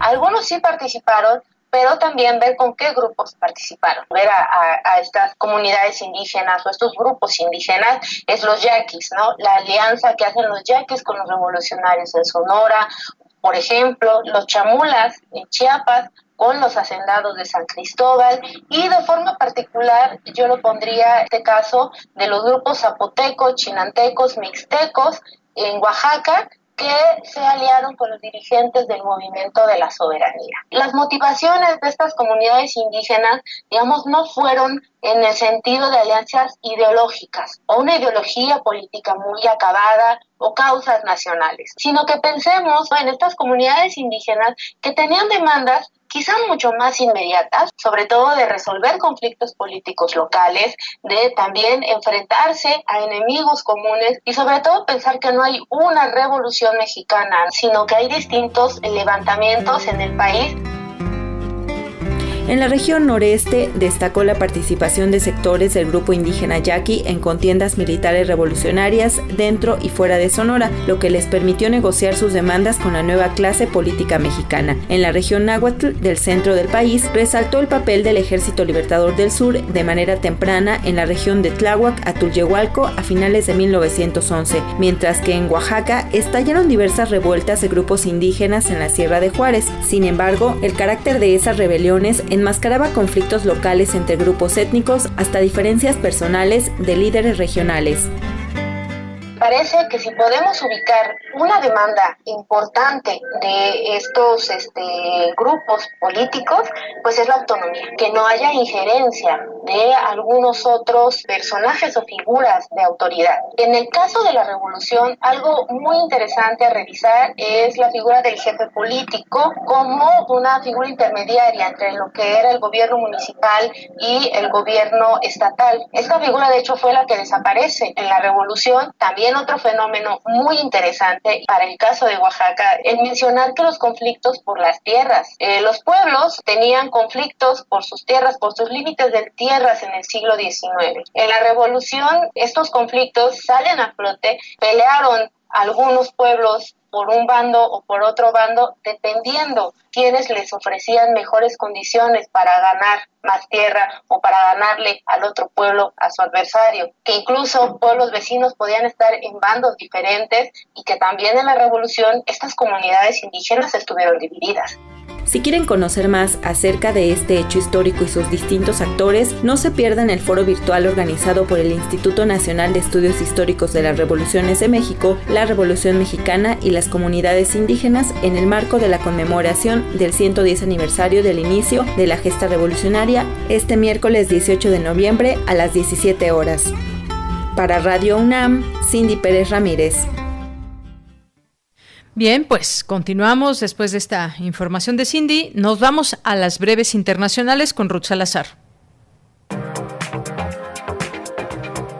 Internacional RU.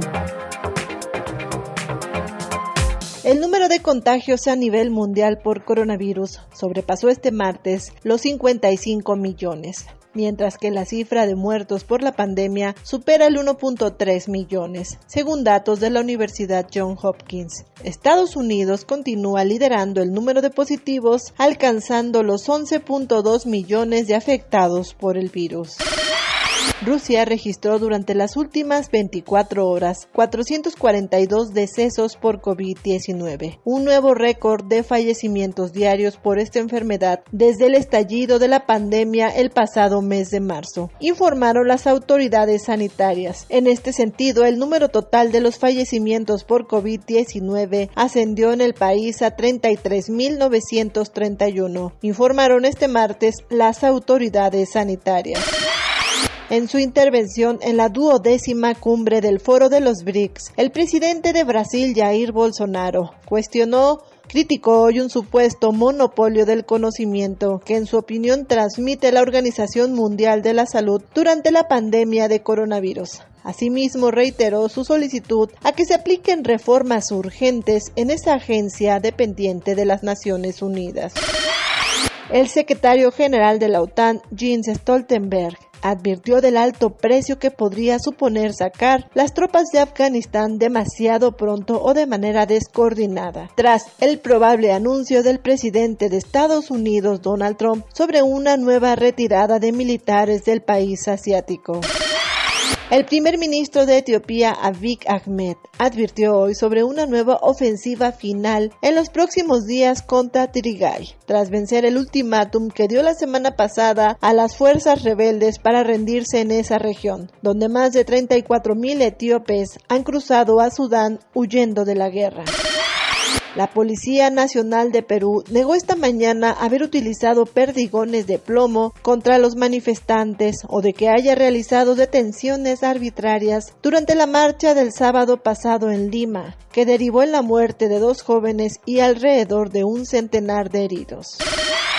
El poderoso huracán Iota de categoría 4 tocó tierra anoche en la costa caribeña de Nicaragua, con vientos máximos sostenidos de hasta 250 kilómetros por hora, informó el Centro Nacional de Huracanes de Estados Unidos. Iota ha impactado a Centroamérica en países que todavía se están recuperando de los efectos del huracán ETA que tocó tierra hace 10 días.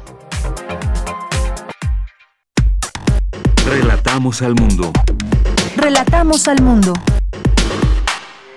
Porque tu opinión es importante, síguenos en nuestras redes sociales, en Facebook como Prisma RU y en Twitter como arroba PrismaRU. Bien, eh, son las 2 de la tarde con 21 minutos y vamos a, a continuar con la información.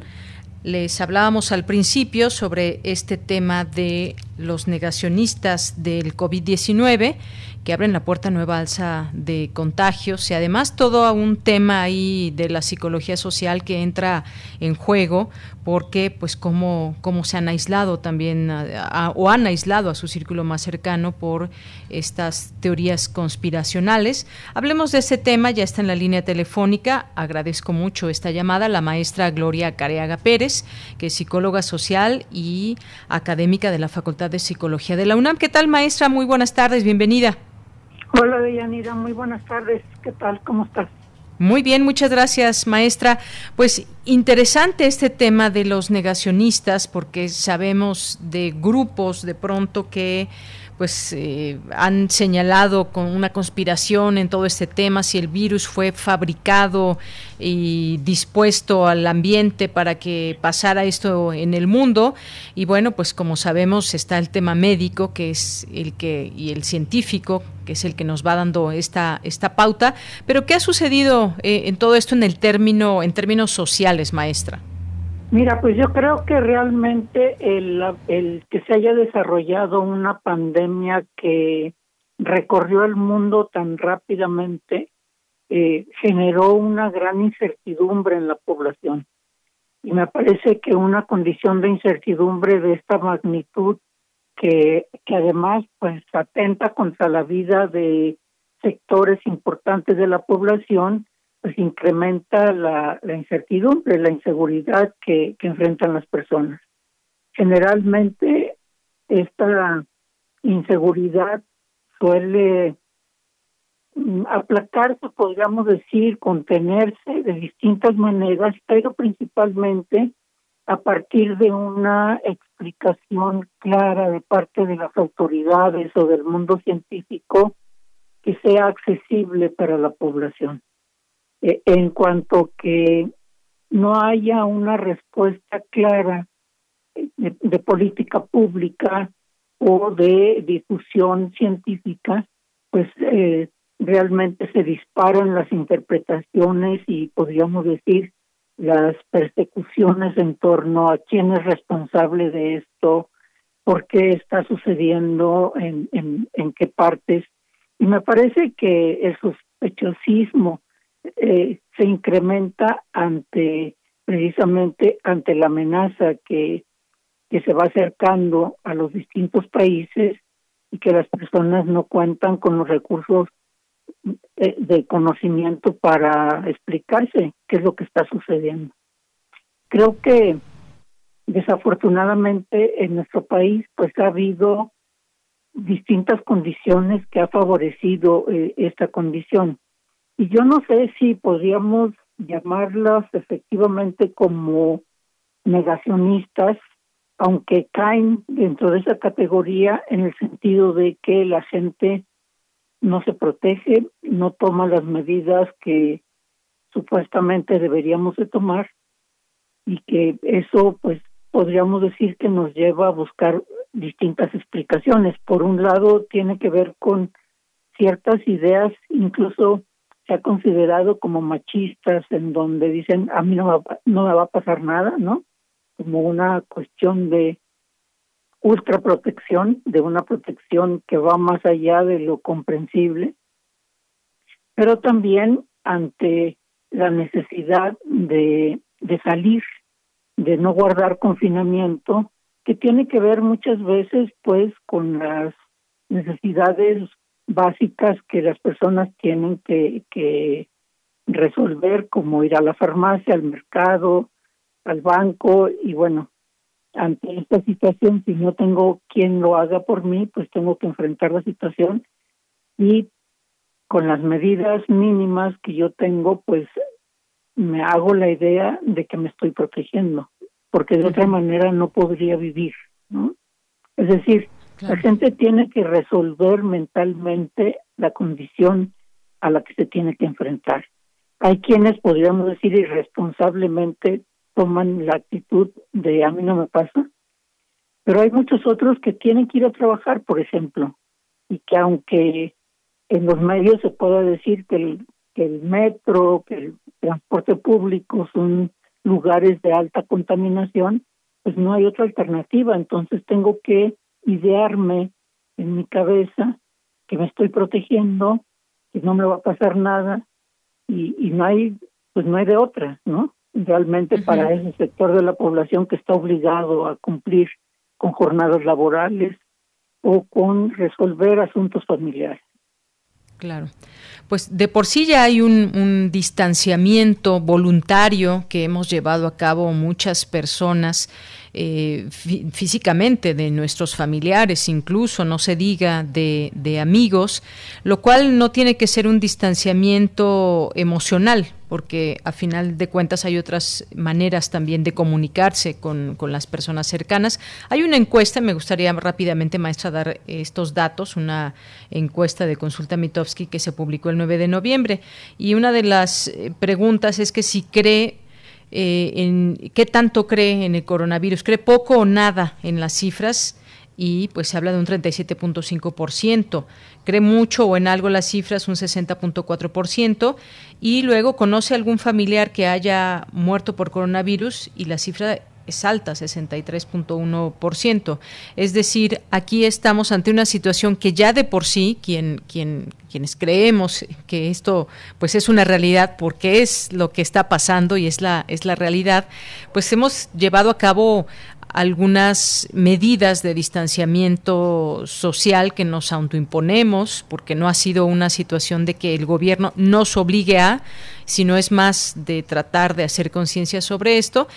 Pero también vemos eh, a muchas personas que siguen sin usar cubrebocas en lugares en lugares donde hay mucha concentración de personas y sigue habiendo lo hemos visto en videos por ejemplo eh, cuando van por ejemplo a una fiesta la autoridad a decir que no pueden hacer fiestas pues dicen esto es algo eh, inventado y no pasa nada y estamos sanos y entonces entonces empieza a crear quizás como una respuesta social ante este eh, pues distanciamiento que, que nos promueven desde las autoridades, maestra, y esto de alguna manera afecta. Sí, lo que pasa también es que yo creo que ha habido como una política no clara. Es decir, por una parte, eh, el gobierno de la Ciudad de México me parece que ha sido claro pidiéndonos que usemos el cubrebocas en todos los espacios públicos. Saliendo de la casa ponte el cubrebocas y las indicaciones que incluso están en el internet pues marcan el uso del cubrebocas para el ingreso a cualquier establecimiento público o privado, ¿no? Y el distanciamiento y las medidas de lavado y del uso de cubrebocas y careta incluso.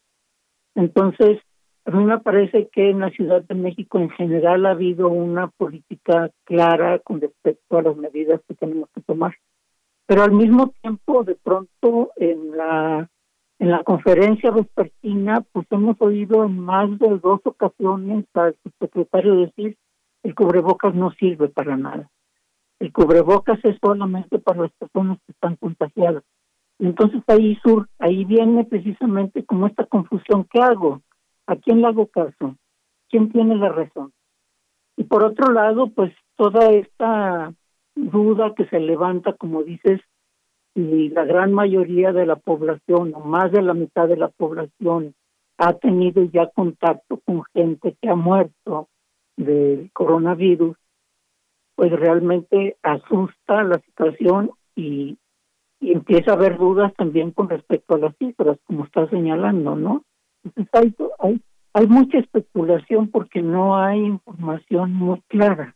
De, de pronto hay hasta medidas contradictorias y que tú ves, por ejemplo, pues pareciera que toda la gente que acude como funcionarios públicos a la mañanera no usan en su gran mayoría el cubrebocas. Entonces, pues eso fomenta que otras personas también piensen que no es necesario usarlo en otros espacios, ¿no? A pesar de que probablemente ahí tienen ciertas medidas que permite que la gente esté en esa condición, pero pues sabemos que el el tener a más de cinco personas juntas en un espacio pequeño, pues ya es una condición de riesgo. Entonces yo creo que, que hace falta una dirección más clara, una política más amplia, más clara, en donde todas las personas tengamos claridad con respecto a cuáles son las medidas necesarias. La sana distancia me parece que es lo único que ha sido una constante en, en todas las demás, bueno, el lavado de manos, ¿no? Eso también ya últimamente casi no se señala, solamente se habla de la sana distancia. Entonces estas variaciones me parece que son los que generan confusión en la mente de las personas, ¿no? Entonces no sabes a quién creer, a, quién le puesto. Pues sí, hay que tener un mensaje muy claro desde todos lados, desde las autoridades, para que se genere un mensaje claro a la población. Maestra Gloria Careaga, se nos ha acabado el tiempo. Muchas gracias por estar con nosotros, por platicarnos también este análisis, este punto de vista sobre lo que pasa también con este tema, los negacionistas o como, como, como se les prefiera llamar, personas que prefieren no creer y no protegerse y no proteger a los demás y que tiene pues una raíz también en todo ese tema social que pues debemos saber el poder que se tiene para revertir cifras. Gracias, maestra. Mucho un placer, Deyanira, a tus órdenes. Igualmente, maestra, hasta luego, muy buenas tardes. Muchas gracias, buenas tardes. Y bueno, fue la maestra Gloria Careaga Pérez, psicóloga social y académica de la Facultad de Psicología de la UNAM. Prisma RU. Relatamos al mundo. Tu opinión es muy importante. Escríbenos al correo electrónico prisma.radiounam@gmail.com. Bien, pues ya nos vamos ahora con los poetas errantes. Está en la línea telefónica Lupita Buenrostro. ¿Cómo estás, Lupita? Muy buenas tardes. Hola, hola, Qué bueno escucharte. Pues platícanos qué vamos a escuchar el día de hoy en Poetas Errantes. Bueno, eh, el día de hoy es una cápsula un poco triste, inspirada en una pérdida muy reciente. Eh, bueno, es, yo la verdad nunca lo había experimentado, pero es también, bueno, con, con esta um, nueva normalidad que vivimos, con esta pandemia que también nos ha dejado muchas pérdidas en más de un sentido, pero sí, sí, muchas pérdidas humanas, uno a veces no, como que no dimensiona la pérdida que puede sentir un ser humano por otro pero también un ser humano por otro ser vivo. Sí. Pareciera que, que, es más grande la pérdida humana y a veces no se siente igual. Entonces, este, pues hace poco, hace ya, ya un mes, eh, yo tuve el infortunio de, de perder a mi, a mi perrita de seis años.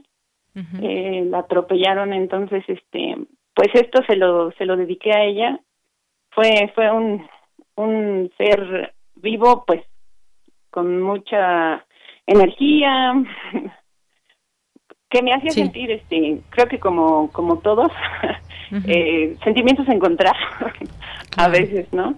Pero pues uno no espera eh, que, que se vayan y menos de esa manera. Entonces, pues sí, comparto un poco de esta experiencia que fue, fue triste, fue, em, pues sí, fue, fue dura sobre todo porque pues yo tengo un pequeño, tenían la misma edad, prácticamente crecieron juntos, entonces él la vio, él estuvo ahí y pues es parte de lo que yo quisiera compartir.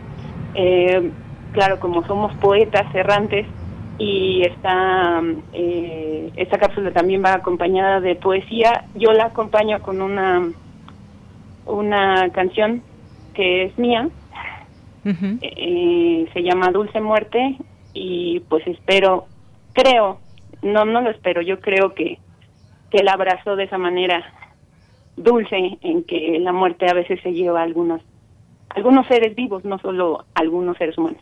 Muy bien, pues si te parece vamos a escucharle y regresamos a despedirnos, Lupita. Perfecto, te agradezco, Deyanira. Adelante. Poeta soy,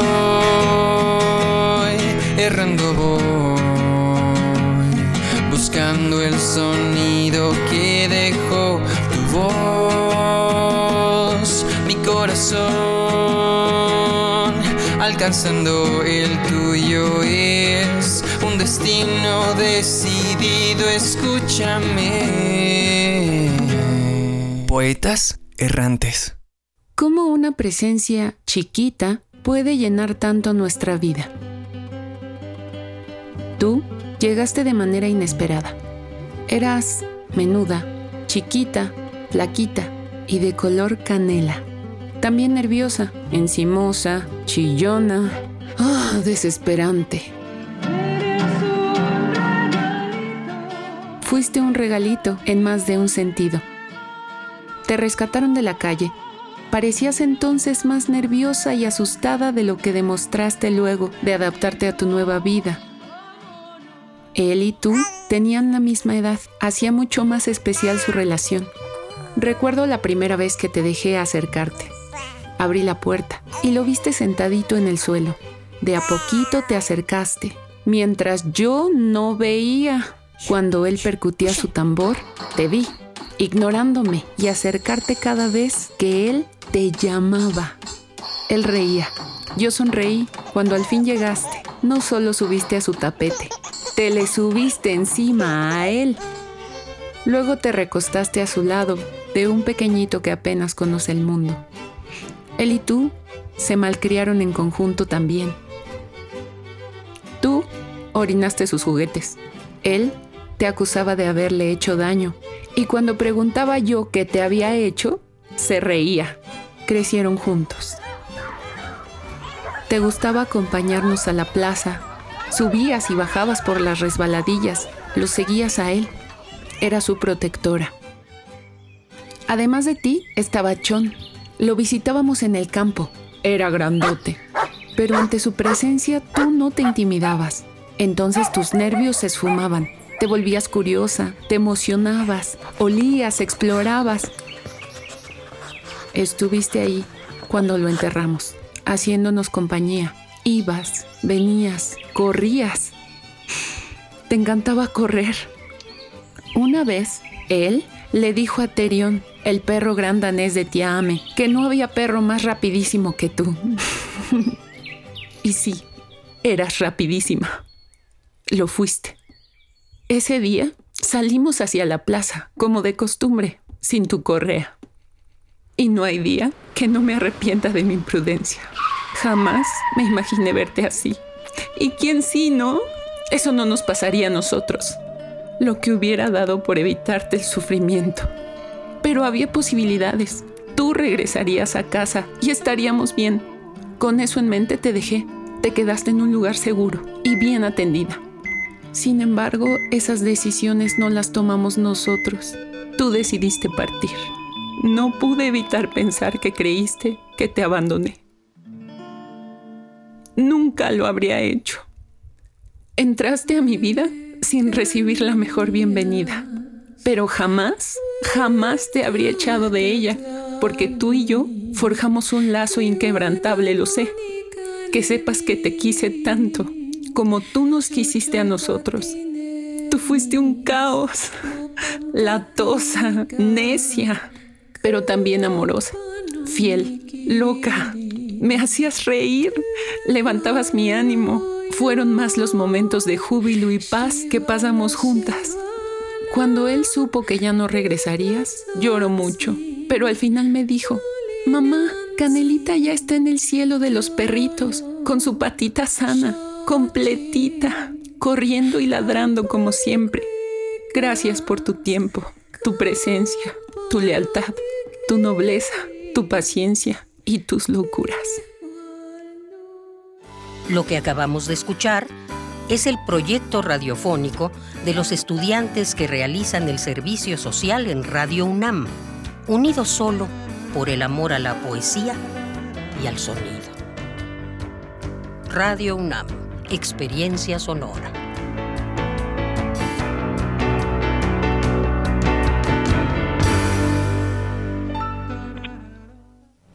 Ah, Lupita, pues ya nos hiciste llorar. Hay quienes todavía no pasamos por esa situación, pero pasaremos en algún momento y quienes han tenido una mascota o quienes la tenemos, pues sabremos que ese momento en algún momento llegará. Pues Lupita, muchas gracias por el trabajo de hoy. Claro, no, te agradezco mucho también el espacio. Eh, pues un abrazo a todos mis poetas errantes que no nos hemos podido ver, pero pues aquí andamos. Abrazo también a todos por allá, por Radio UNAM, que se les extraña. Eh, les comparto rápidamente las, las redes sociales de Poetas Errantes. Nos encuentran en Twitter, en Instagram como arroba poetasru y en Facebook como Poetas Errantes Radio UNAM. Les agradezco mucho y pues eh, un abrazo enorme a la maestra Marta Romo y otro para ti, Bellanina. Muchas gracias por el espacio. Igualmente para ti, otro abrazo, Lupita. Buen rostro. Muchas gracias y buenas tardes. Hasta luego. Hasta luego. Colaboradores RU. Literatura.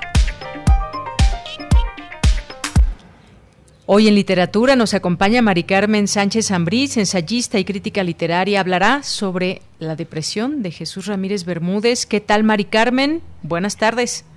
Hola, Deyanira, ¿cómo estás? Buenas tardes.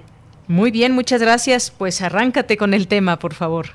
Pues mira, este es un es un asunto que yo creo que ha estado más presente en esta pandemia pues este no porque a, varios les haya dado depresión, sino que conocemos a familiares o, a, ciertas personas que son más susceptibles a, tener este padecimiento y yo pienso que todos debemos ser sensibles ante esta situación.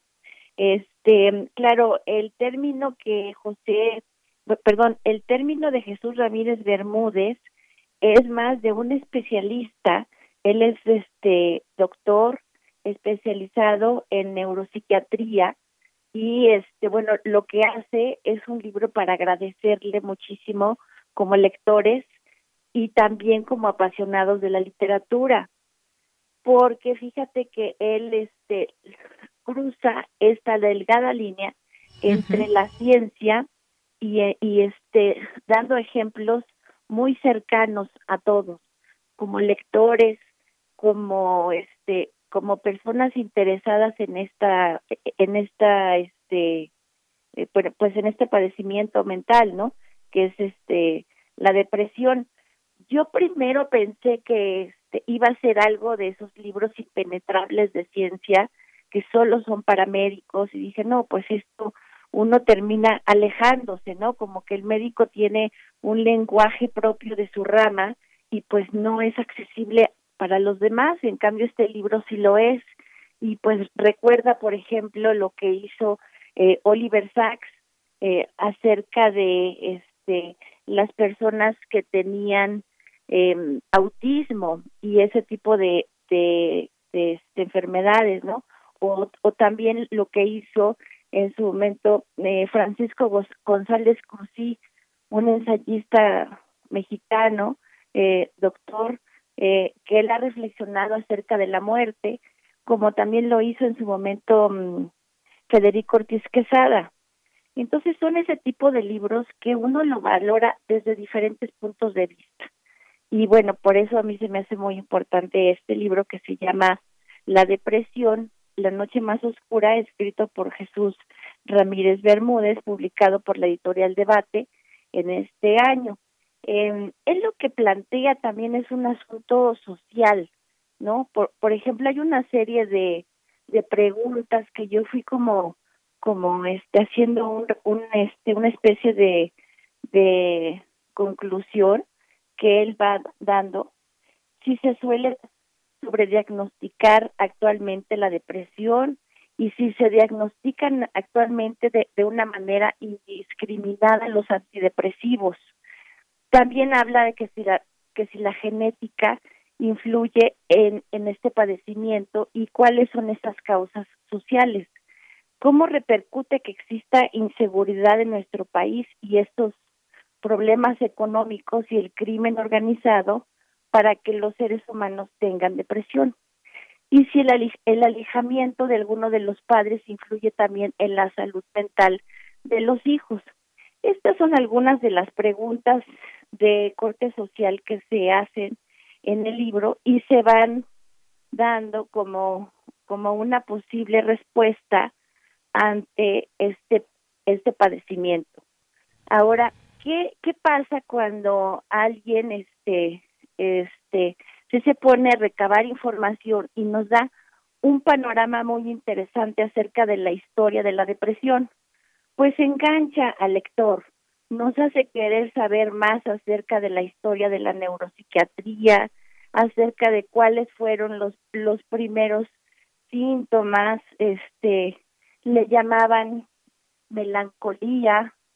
De hecho, hay una referencia muy interesante al, al libro de Robert Burton acerca de la anatomía de la melancolía.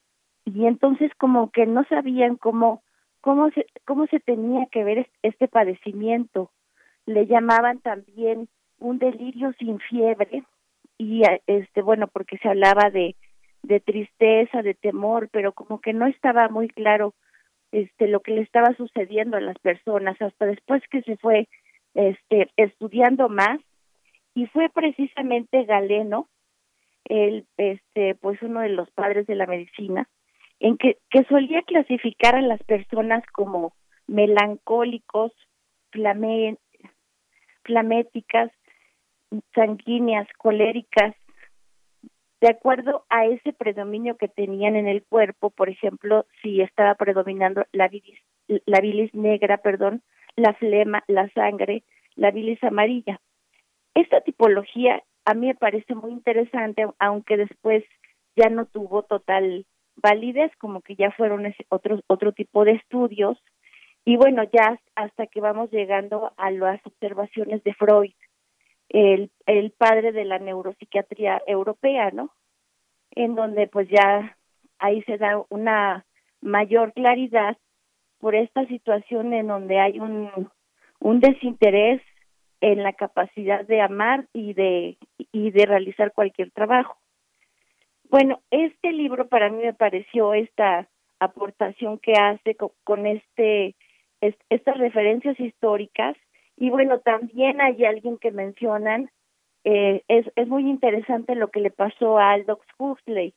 Al escritor Aldous Huxley se le muere su esposa de cáncer, su madre fallece, uno de sus hermanos se suicida y bueno, por si fuera poco, a él le toca vivir entre guerras mundiales. Entonces, aquí es interesante como este caso que se del que se habla en el libro va a dar un ejemplo de, de cómo con sus capacidades literarias y, la reflexión filosófica de Huxley este fueron a su favor para salir adelante y este no cayera en esa bueno para que para que saliera adelante de esa depresión porque sí la tuvo y bueno pues este es, ese es a grandes rasgos cual, el, el resultado de este de este libro ojalá que, que que hubiera más libros dedicados a la ciencia que se acercaran más al ensayo literario, al ensayo moderno del que muchos lectores disfrutamos. Muy bien, Mari Carmen. Pues muchas gracias por esta recomendación. El tema de la depresión, que de pronto hay reticencia a llamarla eh, de algunas de parte de algunas personas enfermedad como tal. Lo cierto es que es algo por lo que todos en algún momento de la vida podemos pasar y pues este ensayo nos permite también pues conocer desde este de esta preparación de, del doctor también especialista eh, en estos temas, pues la posibilidad de comprender también este tema de la depresión. Así que, pues muchísimas gracias, gracias por esta recomendación y este entorno, contexto que nos das referente al libro. Muchísimas gracias. Gracias, Deyanira. Buenas tardes. Muy buenas tardes, un abrazo. Mari Carmen Sánchez Ambrís, ensayista, crítica literaria. La depresión de Jesús Ramírez Bermúdez es la, es la recomendación. Hasta luego, Mari Carmen. Continuamos. Prisma RU. Relatamos al mundo. Porque tu opinión es importante, síguenos en nuestras redes sociales, en Facebook como Prisma RU y en Twitter como arroba PrismaRU. José Saramago.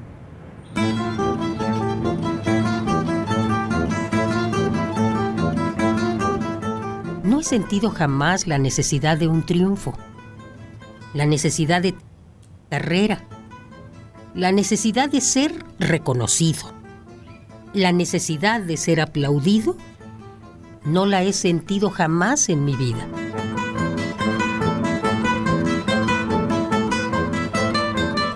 No he hecho en cada momento nada más que lo que tenía que hacer.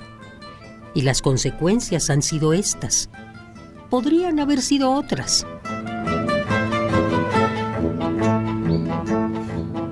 Si el mundo alguna vez consigue ser mejor, solo habrá sido por nosotros y con nosotros.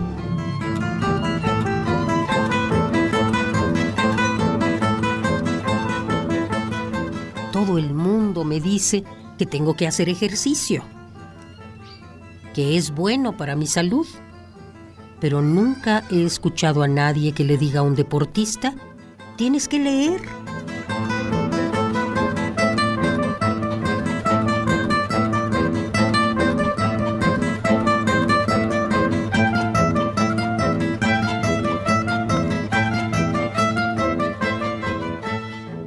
José Saramago.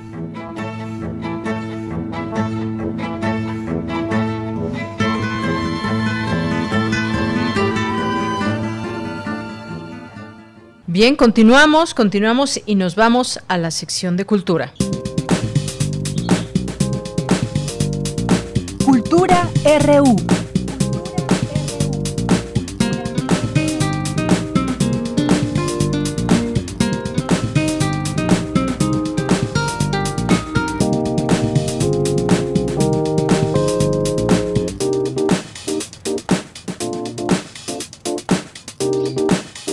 Bien, pues nos vamos ahora ya con Tamara Quiroz. ¿Qué tal, Tamara? Muy buenas tardes. Deyanira, muy buenas tardes. Seguimos transmitiendo a través de las frecuencias de Radio UNAM. Muchísimas gracias a todos los que se unen a Prisma RU desde FM, AM o también en Internet. En la primera hora, eh, mi compañera Cristina Godínez nos compartió parte de lo que sucedió hoy por la mañana en la mesa que inició, eh, que dio inicio al foro El Medio es el Mensaje, los medios públicos en tiempos de pandemia. Este foro forma parte del programa El sector cultural tras la pandemia, Reflexiones Críticas, organizado por la Cátedra Internacional Inés Amor en Gestión Cultural y también es coordinado por Armando Casas, director de Canal 22, Benito Taibo, director de Radio UNAM, e Iván Trujillo, director de TV UNAM. Les cuento, les comparto que son cuatro sesiones que serán transmitidas de las 11 a las 12.30 del día por el canal de YouTube de la Cátedra Inés Amor. Eh, como muchos de ustedes saben, en este espacio radiofónico hemos dado seguimiento a estos nodos virtuales y una de estas mesas de reflexión abordará el tema de las audiencias y contará con la participación de Gabriel Sosa Plata, director de Radio Educación, Irene Levy, abogada y presidenta de Observatel AC, Observatorio de las Telecomunicaciones de México, y también estará el periodista Genaro Villamil, presidente del Sistema Público de Radiodifusión del Estado mexicano. El diálogo que se realizará el próximo 19 de noviembre es el eh, se titula es la opinión pública la opinión del público y bueno hace unos momentos hablamos con el maestro Gabriel Sosa Plata director de Radio Educación y le preguntamos cuáles son los derechos de las audiencias qué es lo que debemos saber como auditorio en este ámbito y esto es lo que nos comparte. Vamos a escuchar al maestro Gabriel Sosa Plata. Porque tu opinión es importante síguenos en nuestras redes sociales en Facebook como Prisma RU y en Twitter como arroba PrismaRU.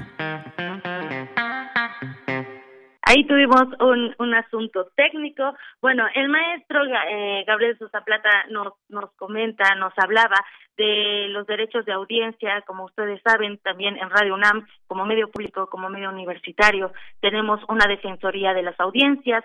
Uno de ellos es el contenido, el acceso y el desarrollo de la programación que propicie eh, el desarrollo armónico de la niñez. También eh, las audiencias tienen derecho a recibir programación que propicie la integración familiar, que se difundan los valores artísticos, históricos y culturales. También tenemos derecho como audiencias a recibir programación que afirme nuestra unidad nacional. Ya está listo lo que nos dijo el maestro Gabriel Sosa Plata, así que vamos a escucharlo. Uno de los temas que los medios públicos, pero en general todos los medios de comunicación tenemos una enorme responsabilidad, es la tutela, es la garantía de los derechos de las audiencias y que tienen que ver, por ejemplo, en cuanto a que los contenidos estén libres de discriminación, de cosificación de la mujer, eh, de estas reiteradas formas expresivas de agresiones, por ejemplo, a las mujeres, en las que se respeten los, los derechos de las audiencias infantiles en cuanto a recibir contenidos educativos pertinentes para su edad, en cuanto a distinguir la información de la publicidad, porque sabemos que es una práctica frecuente, presentan en muchas ocasiones eh, entrevistas con un supuesto sentido periodístico, pero que en realidad más bien responden a una lógica de carácter comercial y nunca se le informa a las audiencias que detrás de esa pieza periodística hay dinero eh, de por medio. Entre otros aspectos, los derechos de las audiencias lo que buscan es, ante todo, un respeto pleno a los derechos humanos y de manera específica libertad de expresión y derecho a la, a la información. Y la propia ley establece mecanismos para que se tutelen estos derechos, quizá no de manera sólida como quisiéramos, porque desafortunadamente durante ahora sí la administración anterior y también en el Congreso, la legislatura anterior, se promovió una contrarreforma que aligeró estas posibilidades para la tutela de los derechos de las audiencias, dejándolos a un mecanismo estrictamente autorregulatorio. Eso es que son los propios concesionarios los que determinan, pues, eh, si, si se garantizan o no estos derechos con base en su propio criterio o bien considerando quizá las recomendaciones de las defensorías de las audiencias, que es también una figura importante creada a partir de esta reforma constitucional y de ley en materia de telecomunicaciones. Y entonces, pues se han presentado diversos recursos legales para contrarrestar esta contrarreforma que dejó en esa autorregulación y recupere sobre todo el papel que debería tener el Instituto General de Telecomunicaciones, que es el máximo órgano que tiene que ver con la tutela de, estos derechos y que es el máximo regulador de la reducción y la telecomunicaciones en México para que sea una instancia todavía mucho más elevada administrativamente que pueda, eh, en este caso, eh, contribuir a la reparación de un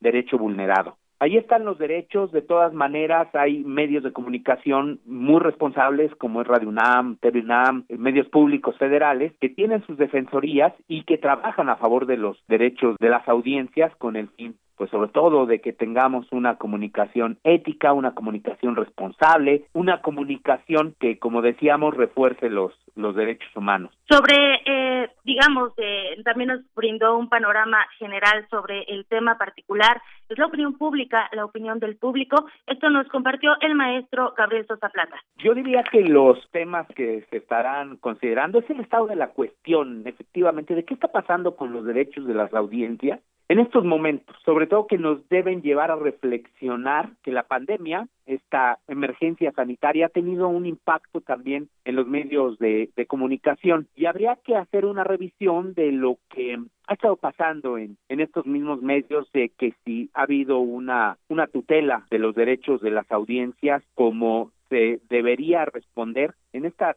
situación actual pues de consolidación democrática, eh, no solo en México, sino en diversos países de América Latina y en el mundo, y también considerando de que pues hay, ha habido un avance en el reconocimiento de los derechos humanos y está muy bien. Eh, conocer el estado de la cuestión y los retos legales que tenemos en este terreno. Es decir, conocer cuántos medios de comunicación cuentan actualmente con defensoría de las audiencias, es decir, quiénes han cumplido con la ley, quiénes están ejerciendo o qué medios están ejerciendo responsablemente esta tutela de los derechos de las audiencias, qué vías de participación tienen las audiencias para ejercer estos derechos. Es importante seguir socializando el tema. Un tema también muy vinculado es el de la alfabetización mediática e informacional. ¿Cómo estamos en, en esto? ¿Realmente los medios de comunicación están haciendo alfabetización mediática e informacional, considerando pues que esta alfabetización es darles los elementos suficientes a las audiencias para que puedan ejercer estos derechos. Y bueno, esto fue parte de lo que nos compartió el maestro Gabriel Sosa Plata, director de Radio Educación. Importante comentarles que como todas las mesas que se han realizado y que ha organizado la cátedra Inés Amor, pueden seguir las transmisiones a través de su canal de YouTube. Hoy eh, ya se llevó a cabo la primera mesa y hasta el 20 de noviembre podrán ser parte también de estas discusiones, de esta reflexión, saber cuáles son los derechos de audiencia y también cómo contribuir a los medios públicos como auditorio y, y también en esta relación, en esta retroalimentación con los medios públicos. Deyanira, les deseo que una excelente tarde. Hasta aquí la información de hoy. Muchas gracias, Tamara. Hasta mañana. Ya nos despedimos y no se olviden de sintonizar a las seis de la tarde también el programa de Hipócrates 2.0. A nombre de todo el equipo, soy de Yanira Morán. Que tenga buena tarde y buen provecho.